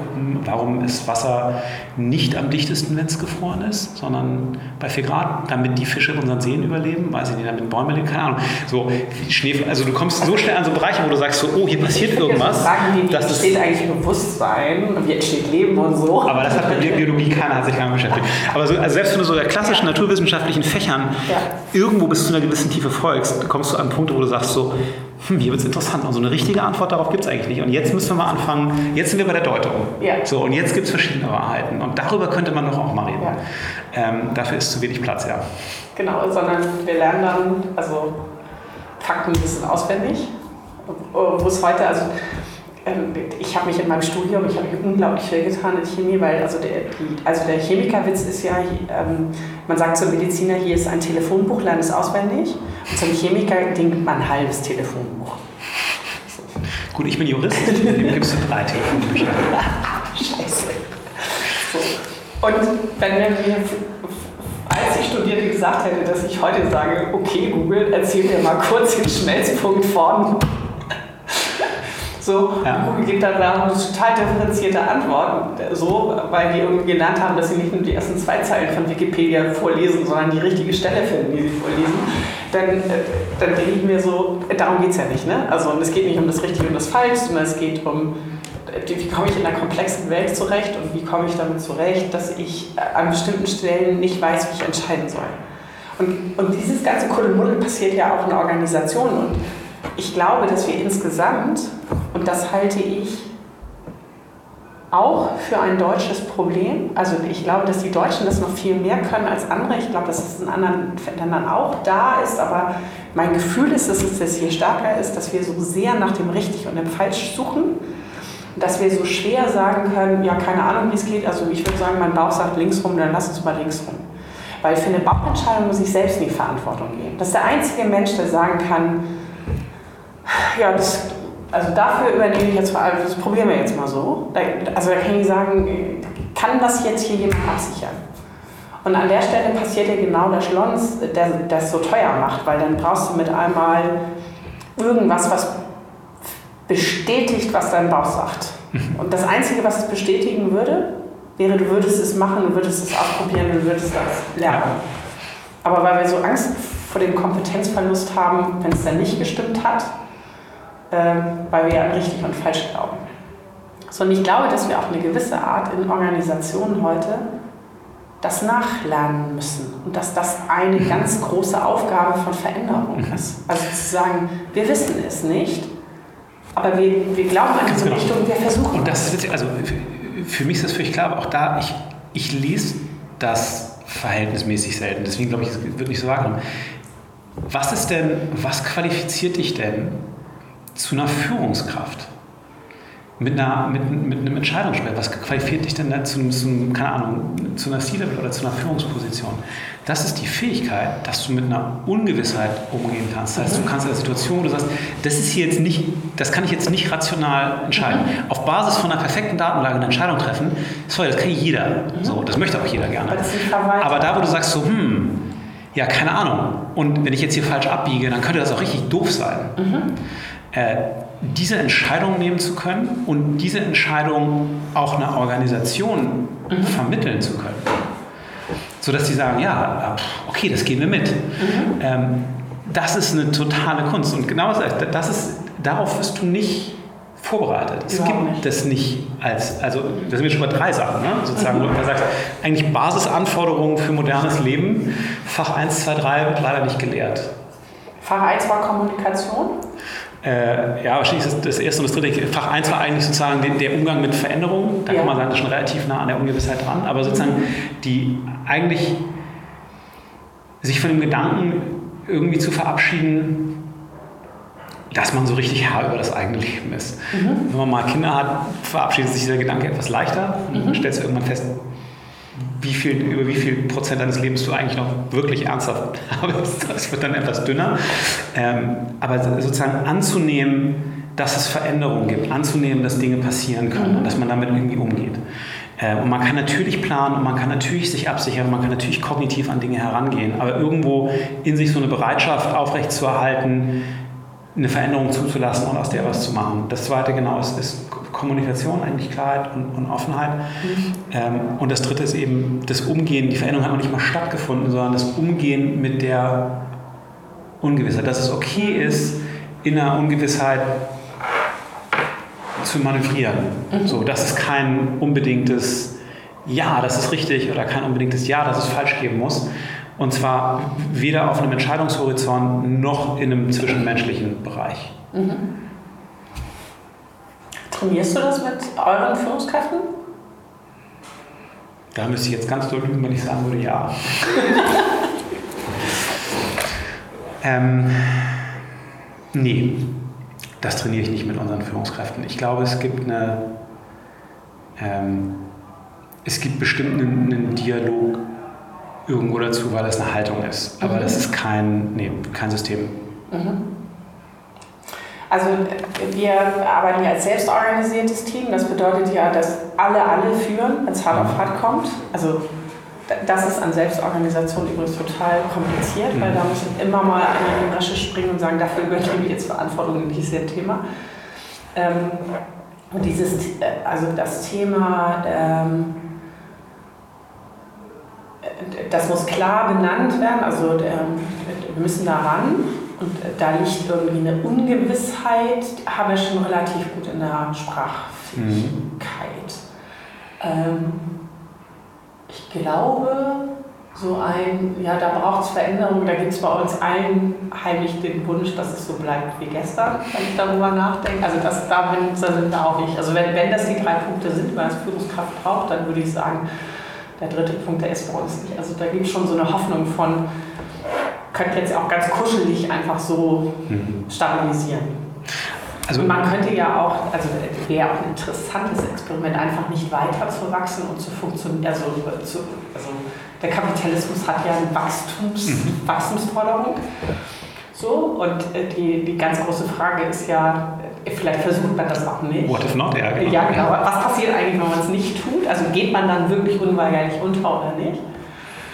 So, und ich glaube, damit man nicht untergehen würde, wenn man nicht wächst, muss man mit Veränderungen nochmal anders umgehen, weil man wird sich ja. in äh, so. Ich glaube, die, also die Antwort auf die Frage ist, glaube ich, das hängt sehr vom System ab, in dem du bist. Ja. Ähm, bei uns wäre es so, das würde nicht gehen, weil irgendwie andere wachsen und es gibt beim Konsumenten so ein, ein Relevant Set, in das rutscht man entweder rein oder ist nicht drin. So, aber ja, es gibt Bereiche, da geht das. Ne? Ich finde, also, sagst, trainierst du das mit deinen Führungskräften? Was wir, was ich, es gibt keinen Kurs sozusagen. Mhm. Ne? Und es ist nichts, wo ich sage, lass uns mal kurz zwei Stunden nehmen und darüber mal zu reden. Das wäre richtig gut. So, Dafür könntest du so, ah, sehr so, gut so, so, mm, ja, stimmt.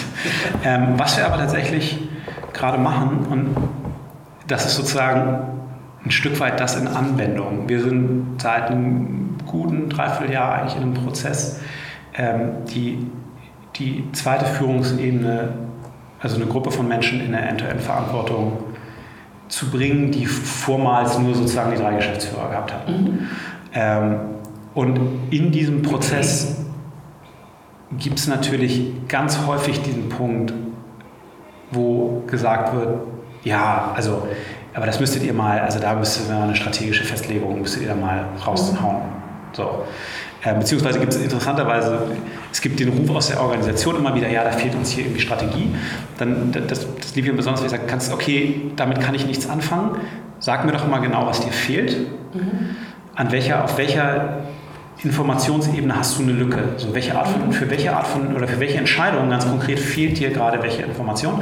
Da kommt man dann sehr häufig in Gewässer, die jetzt gar nicht so krass auf so einer Strategieebene irgendwie zu klären sind, die berechtigt sind. Aber das, oder das, das Spannende ist sozusagen, dass eben auf diesem Weg dahin wir eben schon sagen, naja, wir finden, dass das euer Job ist, mit dieser Lücke umzugehen. Mhm. Ja, da gibt es eine Lücke. Mhm. Und ähm, das ist eine Lücke, die wir, glaube ich, nicht füllen wollen, mhm. weil wir das Gefühl haben, die ist, zu dynamisch, um da jetzt irgendwie ein Grundsatzpamphlet zu rauszugeben. Mhm. Aber unsere Anforderung an euch an dieser Stelle, diese Lücke zu füllen. Mhm. Und ähm, und das also es ist genauso, wenn, da gibt es so ganz natürlich ganz viele Bereiche, die in so eine Richtung gehen. Ne? Ja, keine Ahnung, Innovation, äh, wir machen nicht genug Innovation, dann müsstet ihr mal irgendwie ein Programm anschieben oder so. Du sagst so, hm, nee, wir finden, dass es deine Aufgabe ist, für deinen Bereich entweder Themen zu finden, die innovativ sind und die zu treiben, oder wenn ich mir das so recht angucke, finde ich es gar nicht so innovativ, vielleicht auch deinen Leuten klarzumachen, dass das schon innovativ ist, was hier passiert. Mhm. So. Und da hast du natürlich, du hast immer diesen Widerstreit und der ist, glaube ich, auch wieder zutiefst menschlich. Da, wo es halt unbequem wird, zu sagen, so, oh, da hätte ich jetzt aber gerne Guidance. Also ich möchte schon nicht, dass mir jemand über die Schulter guckt, ich möchte hier sehr eigenverantwortlich unterwegs sein. Aber hier wird es jetzt irgendwie doof und da mhm. möchte ich gerne was von oben haben. Finde ich als Reflex total verständlich, auch total in Ordnung, manchmal auch sehr berechtigt. Mhm. Und die, die, die Schwierigkeit oder die Kunst ist, glaube ich, sich jedes Mal wieder die Zeit zu nehmen, bewusst zu sein, was passiert da jetzt gerade. Mhm. Und weil mein Reflex natürlich immer ist, erstmal reinspringen und lösen. Das ist ein Trade leider. Oder vielleicht ist es, ich weiß nicht, ob es ein Bug oder ein Feature ist, je nachdem, in welcher Situation man ist. Äh, und Bin da, ich mir nicht, äh, auch nicht einig, aber ich habe dasselbe Thema. Mhm. Und da eben zu sagen, so, nee, warte mal ganz kurz. Also wir, ja. für mich ist das wirklich ein Prozess und den löse ich auch bestimmt nicht in der Vielzahl der Fälle legendär gut. Ähm, das be bewusst, sich bewusst machen, was passiert hier eigentlich gerade ja. und nicht auf eine, ja, ich habe jetzt keine Zeit, du lösen, sondern in einem bewussten Dialog zu sagen, hm, ist das wirklich was, was du von mir gelöst haben musst? Ja. Oder wäre das nicht was, was du eigentlich lösen kannst und auch lösen solltest? Mhm. So. Insofern, genau. es gibt irgendwo, in der Meine Anwendung gibt es das. ist dann ein Tick anders, aber sie zahlt auch selber ein. Also ich habe das relativ häufig, also nee, das stimmt gar nicht mehr. Also ich hatte das häufig, inzwischen geht, also sind wir als Team, als Selbstorganisation sehr gut im Verantwortung übernehmen, aber es gab eine Zeit, da habe ich, also Telefon scheppert, irgendeiner trägt ein Thema vor und ich sage, was genau willst du jetzt von mir? Und am Anfang war dann, also und, und, und das ist total schwierig, das trägt dir jemand was vor, du hast im Grunde eine mögliche Antwort auf den Lippen Und dann nicht zu sagen, hier ist die Antwort, lass mich in Ja, so einfach so. Ja, genau, es geht auch schneller. Ne? Also in dem Moment geht es schneller zu sagen, das ist die Antwort. Und das ist eine Abwägung, wie, wie alles. Ne? Ja. Also willst du eine Investition hier in die Zukunft haben und Ja. jetzt sozusagen weniger PS auf der Straße oder willst du schnell lösen, dann hast du das Thema durch die Tür? Genau, aber dann kommt sie halt wieder. Ja. So, also, ähm, und ich habe mich eine Zeit lang sehr bewusst entschieden, egal was kommt, zu sagen, was genau willst du von mir.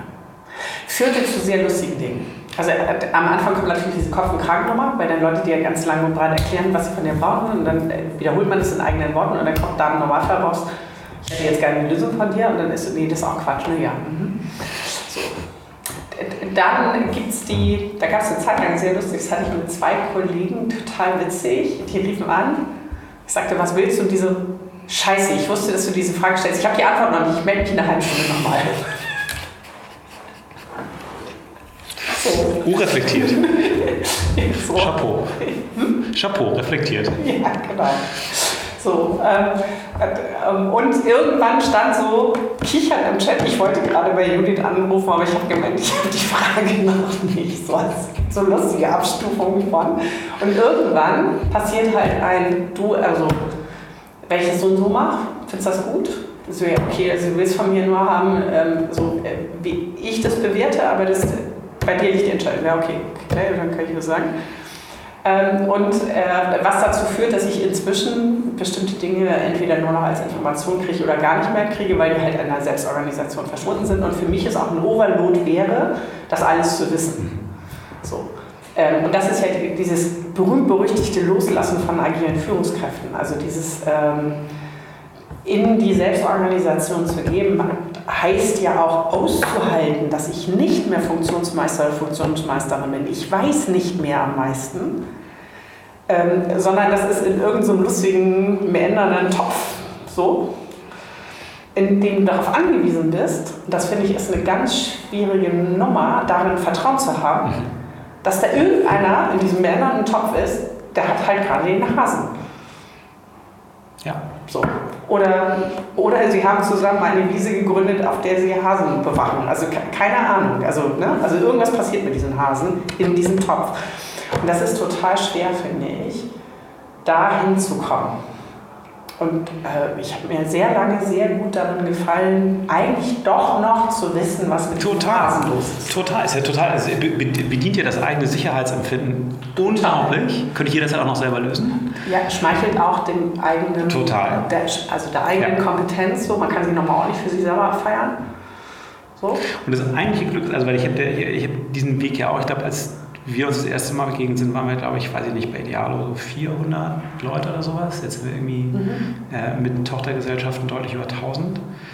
Ähm, diesen Weg habe ich irgendwie auch gehen müssen. Mhm. So. Und ich finde, das einzig, das einzig Glück mal, oder das, das Glückliche dabei ist, dass der, wenn man mal für sich realisiert hat, was irgendwie Führungsarbeit bedeutet und wie wirksam man als Führungs- und nicht als Fachkraft sein kann, dann fängt das an, sehr viel Spaß zu machen. Ähm, es gibt immer noch einmal so einen Punkt, wo ich denke, so, oh, das würde ich jetzt eigentlich gerne äh, ein bisschen tiefer verstehen, weil ich auch neugierig bin. Ähm, aber ich ziehe immens große Befriedigung aus dem Wirken als mittlerweile, glaube ich, 95% Führungskraft. So. Ähm, das ist schon cool. Und dann geht, dann geht das auch. Wenn man den Weg für sich feststellt, dass, dass man diese Art von Befriedigung nicht sieht, dann muss man, glaube ich, sehr versuchen, eine Fachkraft zu sein. Und da haben wir ein weiteres Problem, irgendwie sozusagen aus der Industrialisierung herkommt, dass der klassische Karrierepfad halt für Leute ist, mehr Leute zu haben, die an einen berichten. Ähm, das, was das versuchen wir hier sehr aktiv anders zu spielen. Weil im Grunde genommen, also man verbringt die meiste Zeit seines Lebens auf Arbeit. So. Und wenn du jetzt die Möglichkeit hast, mit deinem nächsten Karriereschritt irgendwie 10.000 Euro mehr zu verdienen oder 20 Führungs- oder 20 Leute mehr unter dich zu bekommen, oder aber diese ganze Zeit, diese 35 bis 50, je nachdem 70 Stunden die Woche, mit Dingen zu verbringen, die dir mehr Spaß machen, was ist eigentlich der bessere Deal? Also ich glaube, wenn du mal eine gewisse Gehaltshygieneschwelle überschritten hast, müsste eigentlich für alle der bessere Deal sein zu sagen, oh ja, also dann beschäftige ich lieber 50 Stunden die Woche mit Sachen, die mir mehr Spaß machen. Da habe ich doch, also für mein Leben habe ich da doch mehr von. Kommt zweifellos auch nach Hause, habe bessere Laune, meine Familie findet es auch besser so. Und das ist aber überhaupt kein Given in einem Karriereweg, dem zu folgen, was man eigentlich gerne macht, sondern das Given ist zu sagen, nee, Mama und Papa sind stolz auf mich, wenn ich ihnen sagen kann, ich habe wieder 20 Leute mehr, die an mich berichten. Mhm. Und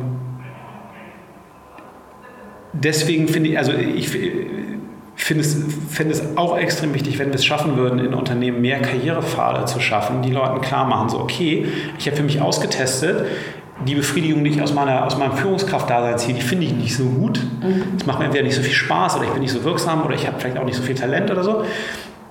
Und ich gehe jetzt in eine Fachkarriere oder ich gehe absichtlich irgendwie, verlasse eine Teamleiterebene und werde wieder mhm. irgendwie äh, Einzelkämpfer auf irgendwas oder Teil eines Teams, weil ich lieber fachlich arbeite. Mhm. Ähm, diesen Weg machen wir, das lernen, lehren wir eben auch nicht. Mhm. Dass es schon Sinn macht, sich in der sehr begrenzten Lebenszeit, die man hat, mhm. mit Dingen zu beschäftigen, die einem Freude machen. Mhm. Wir versuchen das anders hinzukriegen bei uns mit unserem kleinen Haufen. Ja, das ist auch, glaube ich, ja. Ich würde nicht sagen, dass es einfacher ist, aber ich glaube, dass die, ja, ja das Umfeld ist, ist, Also das Problem ist genau, 19 wirklich leichter zu lösen als mit 1000. Ja. So, und äh, wie das Skalierung geht, wissen wir noch nicht und wir wissen auch noch nicht, ob wir sie gehen, aber nee, ähm, so. vielleicht ist es ein Experiment wert. So. Es gibt ja Firmen. Wenn es euch mehr Spaß macht.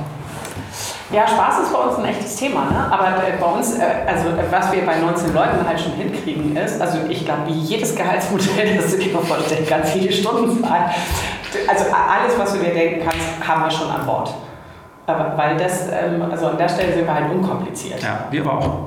So, und das finde ich super, super wichtig. So, und die, die, das, was wir rausgekriegt haben, es braucht halt so ein Momentum von äh, verbindlicher Kommunikation. Also du musst halt wissen, wenn du bestimmte Leute zu greifen kriegst. Ähm, weil wir ja viel im Tandem machen, mhm. so, aber das kriegen wir im Tandem geregelt. Die kommen, glaube ich, auch bei ungewöhnlichen Arbeitszeiten raus, aber die kommen halt auch bei ungewöhnlichen Freizeiten raus. Und ähm, also ich kann das für mich sagen, dass ich ähm, ich schon wenn ich ähm, unterwegs bin für BHA, mehr als 40 Stunden die Woche. Ich mache aber exorbitant viel Urlaub, also weil das mhm. mein, meine Art ist. Ähm, also für mich ist das ein gesunder Weg. So, und wir haben auch andere Leute, die ganz konsequent einfach 35 Stunden so Pläne durchziehen und da brauchen wir ein bisschen Urlaub. So, das aber das ist so. auch, also wir haben, wir haben total flexible Zeiten Modelle. Also du kannst bei uns sehr viel Urlaub gegen Gehalt tauschen bis 40 Tage und dann machen wir jedes Teilzeitmodell, was du dir vorstellen kannst. Ja. Und diese Urlaubsregelung ist eigentlich das, was unterhalb von einem Teilzeitmodell noch an Flexibilität irgendwie noch da reinkommen kann. Also da geht eigentlich auch alles. Und das Problem beginnt aber so ein bisschen, wenn du dann halt verschiedene Ebenen hast, die in ihrem Planungs-, OKR, Synchronisierungszyklus eine gewisse Art von Zusammenspiel brauchen, mhm. weil wir leider Abhängigkeiten haben. Mhm. Also das heißt, es wäre schön, wenn jeder Bereich für sich total autark arbeiten könnte, aber das ist halt einfach nicht so. so das heißt, du brauchst irgendwo so ein Konstrukt, wo Sachen zusammenlaufen und wo Leute auch äh, zu gewissen Planungsartefakten eine gewisse Verfügbarkeit brauchen. Mhm.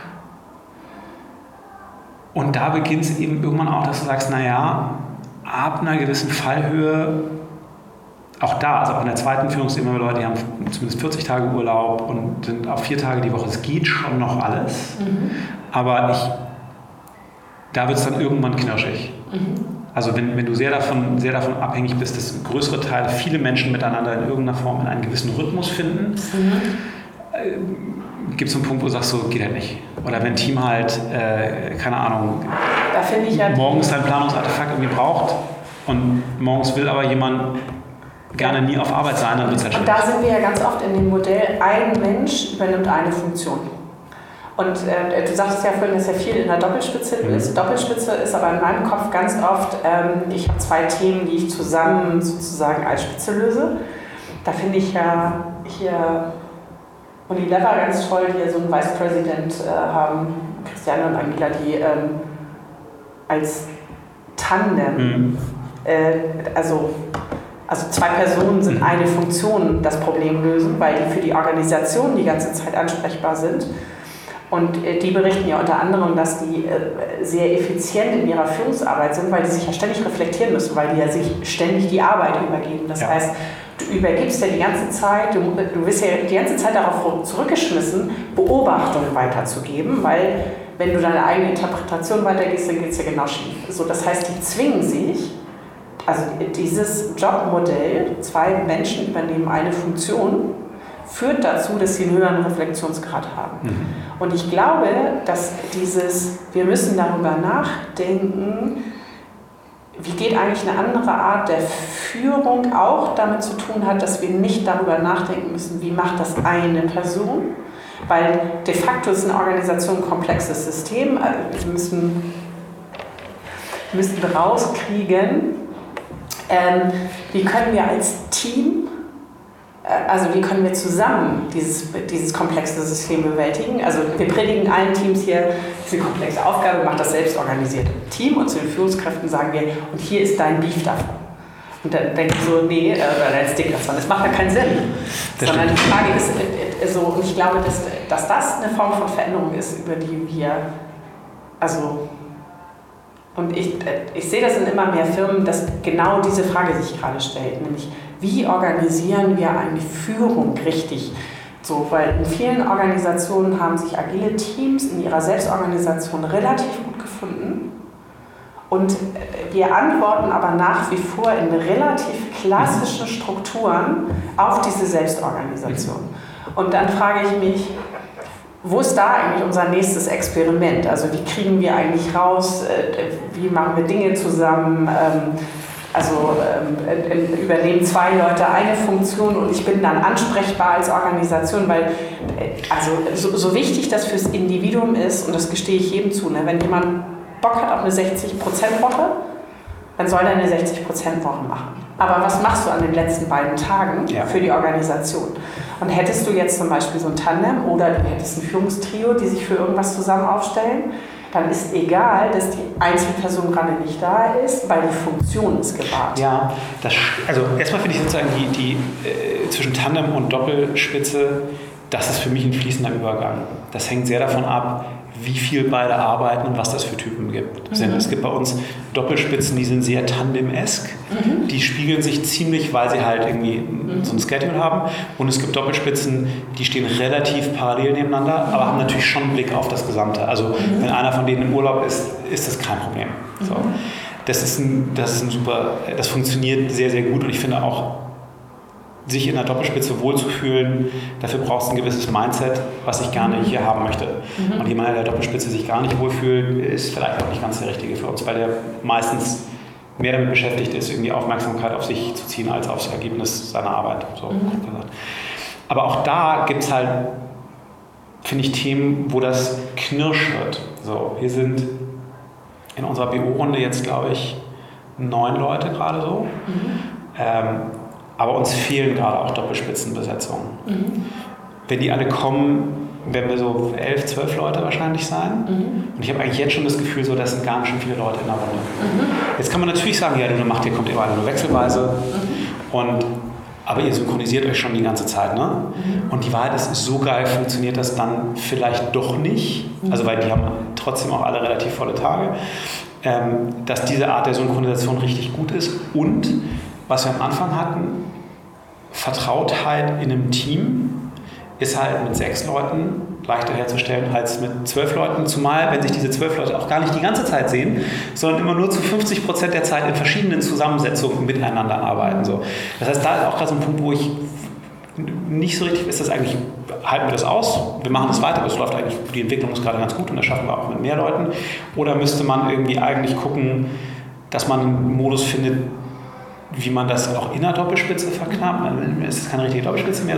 Also es gibt, ich, ja, das ist eine, es gibt, macht eine tolle Bandbreite auf an Themen, die man machen kann. Und wenn man immer nur im Kopf hat, ja, es muss hier einen geben auf der Spitze jeder Kette und am Ende gibt es auch nur einen, dann limitiert man unfassbar das Arsenal, was man hat, um Organisationsaufgaben zu lösen. Das ist totaler Mumpitz.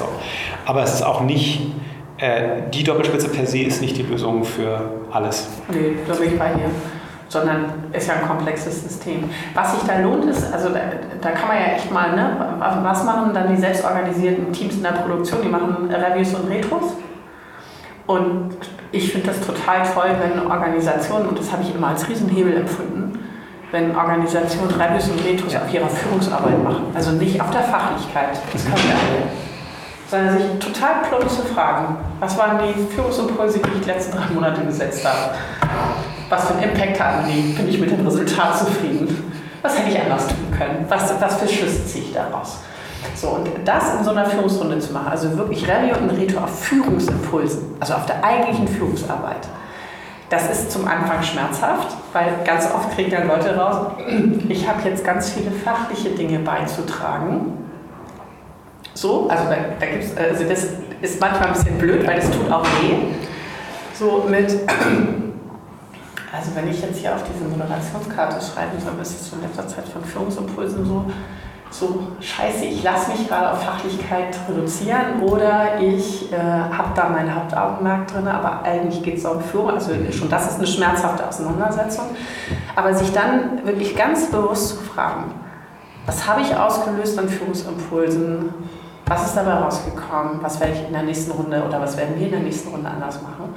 Ähm, Finde ich ist total fruchtbar und vollkommen ungewohnt, weil da müssen sich ja mit aber Führungskräfte angucken und sagen, also genau die Debatte, die wir irgendwie vor einer Stunde hatten, mit dem ich muss sagen, das war gut und das war nicht gut, haben dann mit einmal Führungskräfte untereinander.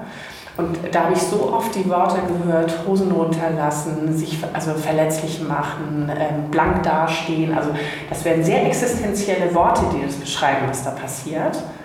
Ähm, Wäre auch ein Vorgang, den ich in der Firma nicht unbedingt unmoderiert machen würde.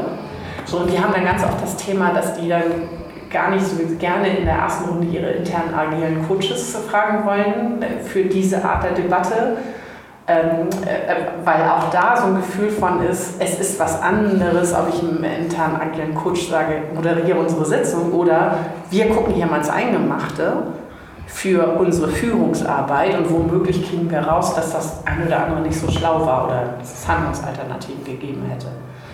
Das finde ich eine, also ich erlebe das als Riesenhebel in Firmen, die sich das oder in Organisationen, die sich das trauen. Ähm, aber auch das sind wir nicht gewohnt, mhm. weil was wir gewohnt sind, sind Zahlen zu reporten und zu erklären, warum Zahlen so sind, wie ja. sie sind. Und es ist halt auch, also es ist halt in einer Organisation, die sehr operativ ausgerichtet ist, schon schwierig dafür Räume zu finden. Ja. Also ich merke, das fällt mir A, also momentan wäre es mit der BO-Runde,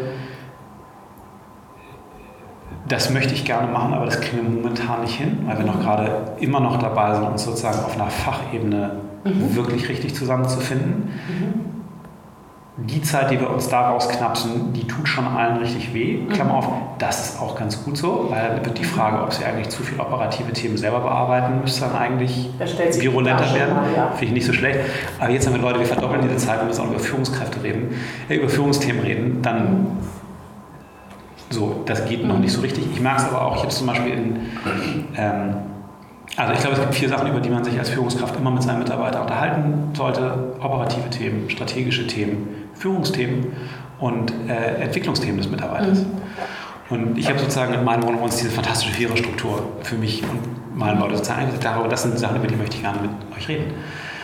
Und die Wahrheit ist, dass wir über, also und zwar wirklich null von mir ausgelöst, zero. Leute kommen ins One-on-One und sagen, ich habe Themen. Mhm. Und das sind 98% operative Themen. Mhm. Und es ist so ähm, schwierig eigentlich zu sagen, ja, warte mal ganz, äh, mhm. was passiert denn gerade bei dir? Ich, ich gehe dir zu verdonnern zu sagen, denk dir jetzt mal Führungsthemen aus. So. Mhm. Was passiert denn mit dir? Was passiert denn da gerade auf der Führungsebene? Wo hast denn du da gerade Themen? Ähm, das zu reflektieren oder besser zu werden, dafür musst du dir schon ganz schön viel Zeiten schaffen. Und das alleine in eine Organisation reinzubringen, also sagen so, seid euch mal klar darüber, wenn es diese vier Themen gibt, müsst ihr doch eigentlich einen Tag die Woche vielleicht so mit Führungsthemen euch nur beschäftigen. Das wird noch dauern, mhm. bis wir Aber da sind. Was ich an deiner Stelle machen würde, ich würde das spiegeln. Also man kann ja mal so lustig Barometer machen. Das sind die vier Fragestellungen und dann am Ende immer fragen, wie viel Prozent waren wir denn wo? und dann vielleicht nochmal trocken, wie viel Prozent hätten denn wo sein müssen und dann fröhlich damit raus. Und das macht man dann dreimal und beim vierten Mal sagen alle, nee, nee, ich habe keinen Bock mehr auf diese scheiß Auswertung am Ende, können wir bitte so. Also da, da finde ich, mehr so eine coachende Haltung zu kommen, auch als Führungskraft, ist da hilfreich, weil sonst sitzen ja alle in ihrem Trott und äh, Komfortzone und Trott ist ja erstmal bequem. Schön Glückshormon geschwängert, wir werden für Dinge, über die wir nicht nachdenken, mit Glückshormonen bedacht und wenn es so ist wie immer, muss ich nicht drüber nachdenken. Weil diese scheiß J-Kurve, ne, kostet, also ne, Lernen kostet halt zwischen Produktiv, zwischendurch Produktivität. Ähm, und ich, woran ich ganz wenig glaube, was ich aber immer wieder als Muster sehe und wo ich totale Empathie für habe, ist dieses, wir müssen erst noch das machen und dann können wir. Mhm. Und da sind, also ich habe mir zwei Jahre lang, hatte ich das geile Ziel, vier Tage im Monat beim Kunden zu sein und äh, an neuen Produkten zu arbeiten oder mit neuen Teammitgliedern mich in etwas reinzuarbeiten. Und ich habe zwei Jahre lang erklärt, diesen Monat war das noch nichts. Ich muss noch das machen, dann bin ich bei der vierten. Die Erstlandkonstruktion funktioniert null im Leben. Da, da bin ich vielleicht dabei. Umgekehrt gibt es aber natürlich irgendwie auch sowas wie, wie einen WIP-Gedanken.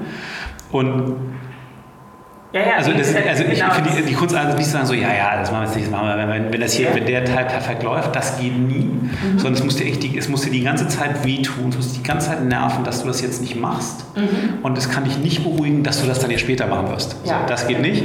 Umgekehrt ist es aber auch dass man sagt, so, okay, wenn wir jetzt gerade schon drei Themen in der Luft haben, ist es wirklich eine geile Idee, eine jetzt noch ein viertes Thema aufzumachen oder müssten wir eigentlich erstmal ein oder zwei Themen zu machen? Und da so. Mhm. Und dann auch Alles Veränderung. fertig womöglich. Ne? Also dieses ja. Fertigwerden eine Entscheidung ist ja auch eine Kunst. Ja. Sozusagen, ja, für jetzt good for now. So. Und ich glaube, das ist auch, was eine Organisation lernen muss. Mhm. So, ich, äh, mein Gefühl ist, äh, wir sind durch. Super. Wie heißt denn diese Podcast-Folge, lieber Philipp? Ah, das soll ich mir jetzt auch noch ausdenken. Hättest du mich das nicht am Anfang fragen können? Meine, ich habe das Gefühl, meine kreativen Kräfte sind gerade verraucht. Ähm, hast du, fängst du mit einer guten Idee an? Oh Gott, nee, ich äh, bin aber total schlecht. Die J-Kurve würde ich einfach nur. Die J-Kurve. Das kam doch von dir, aber ich bin sehr einverstanden. Okay, alles klar. Dann vielen Dank für dieses schöne Gespräch. Das hat viel Spaß gemacht. Danke, Judith.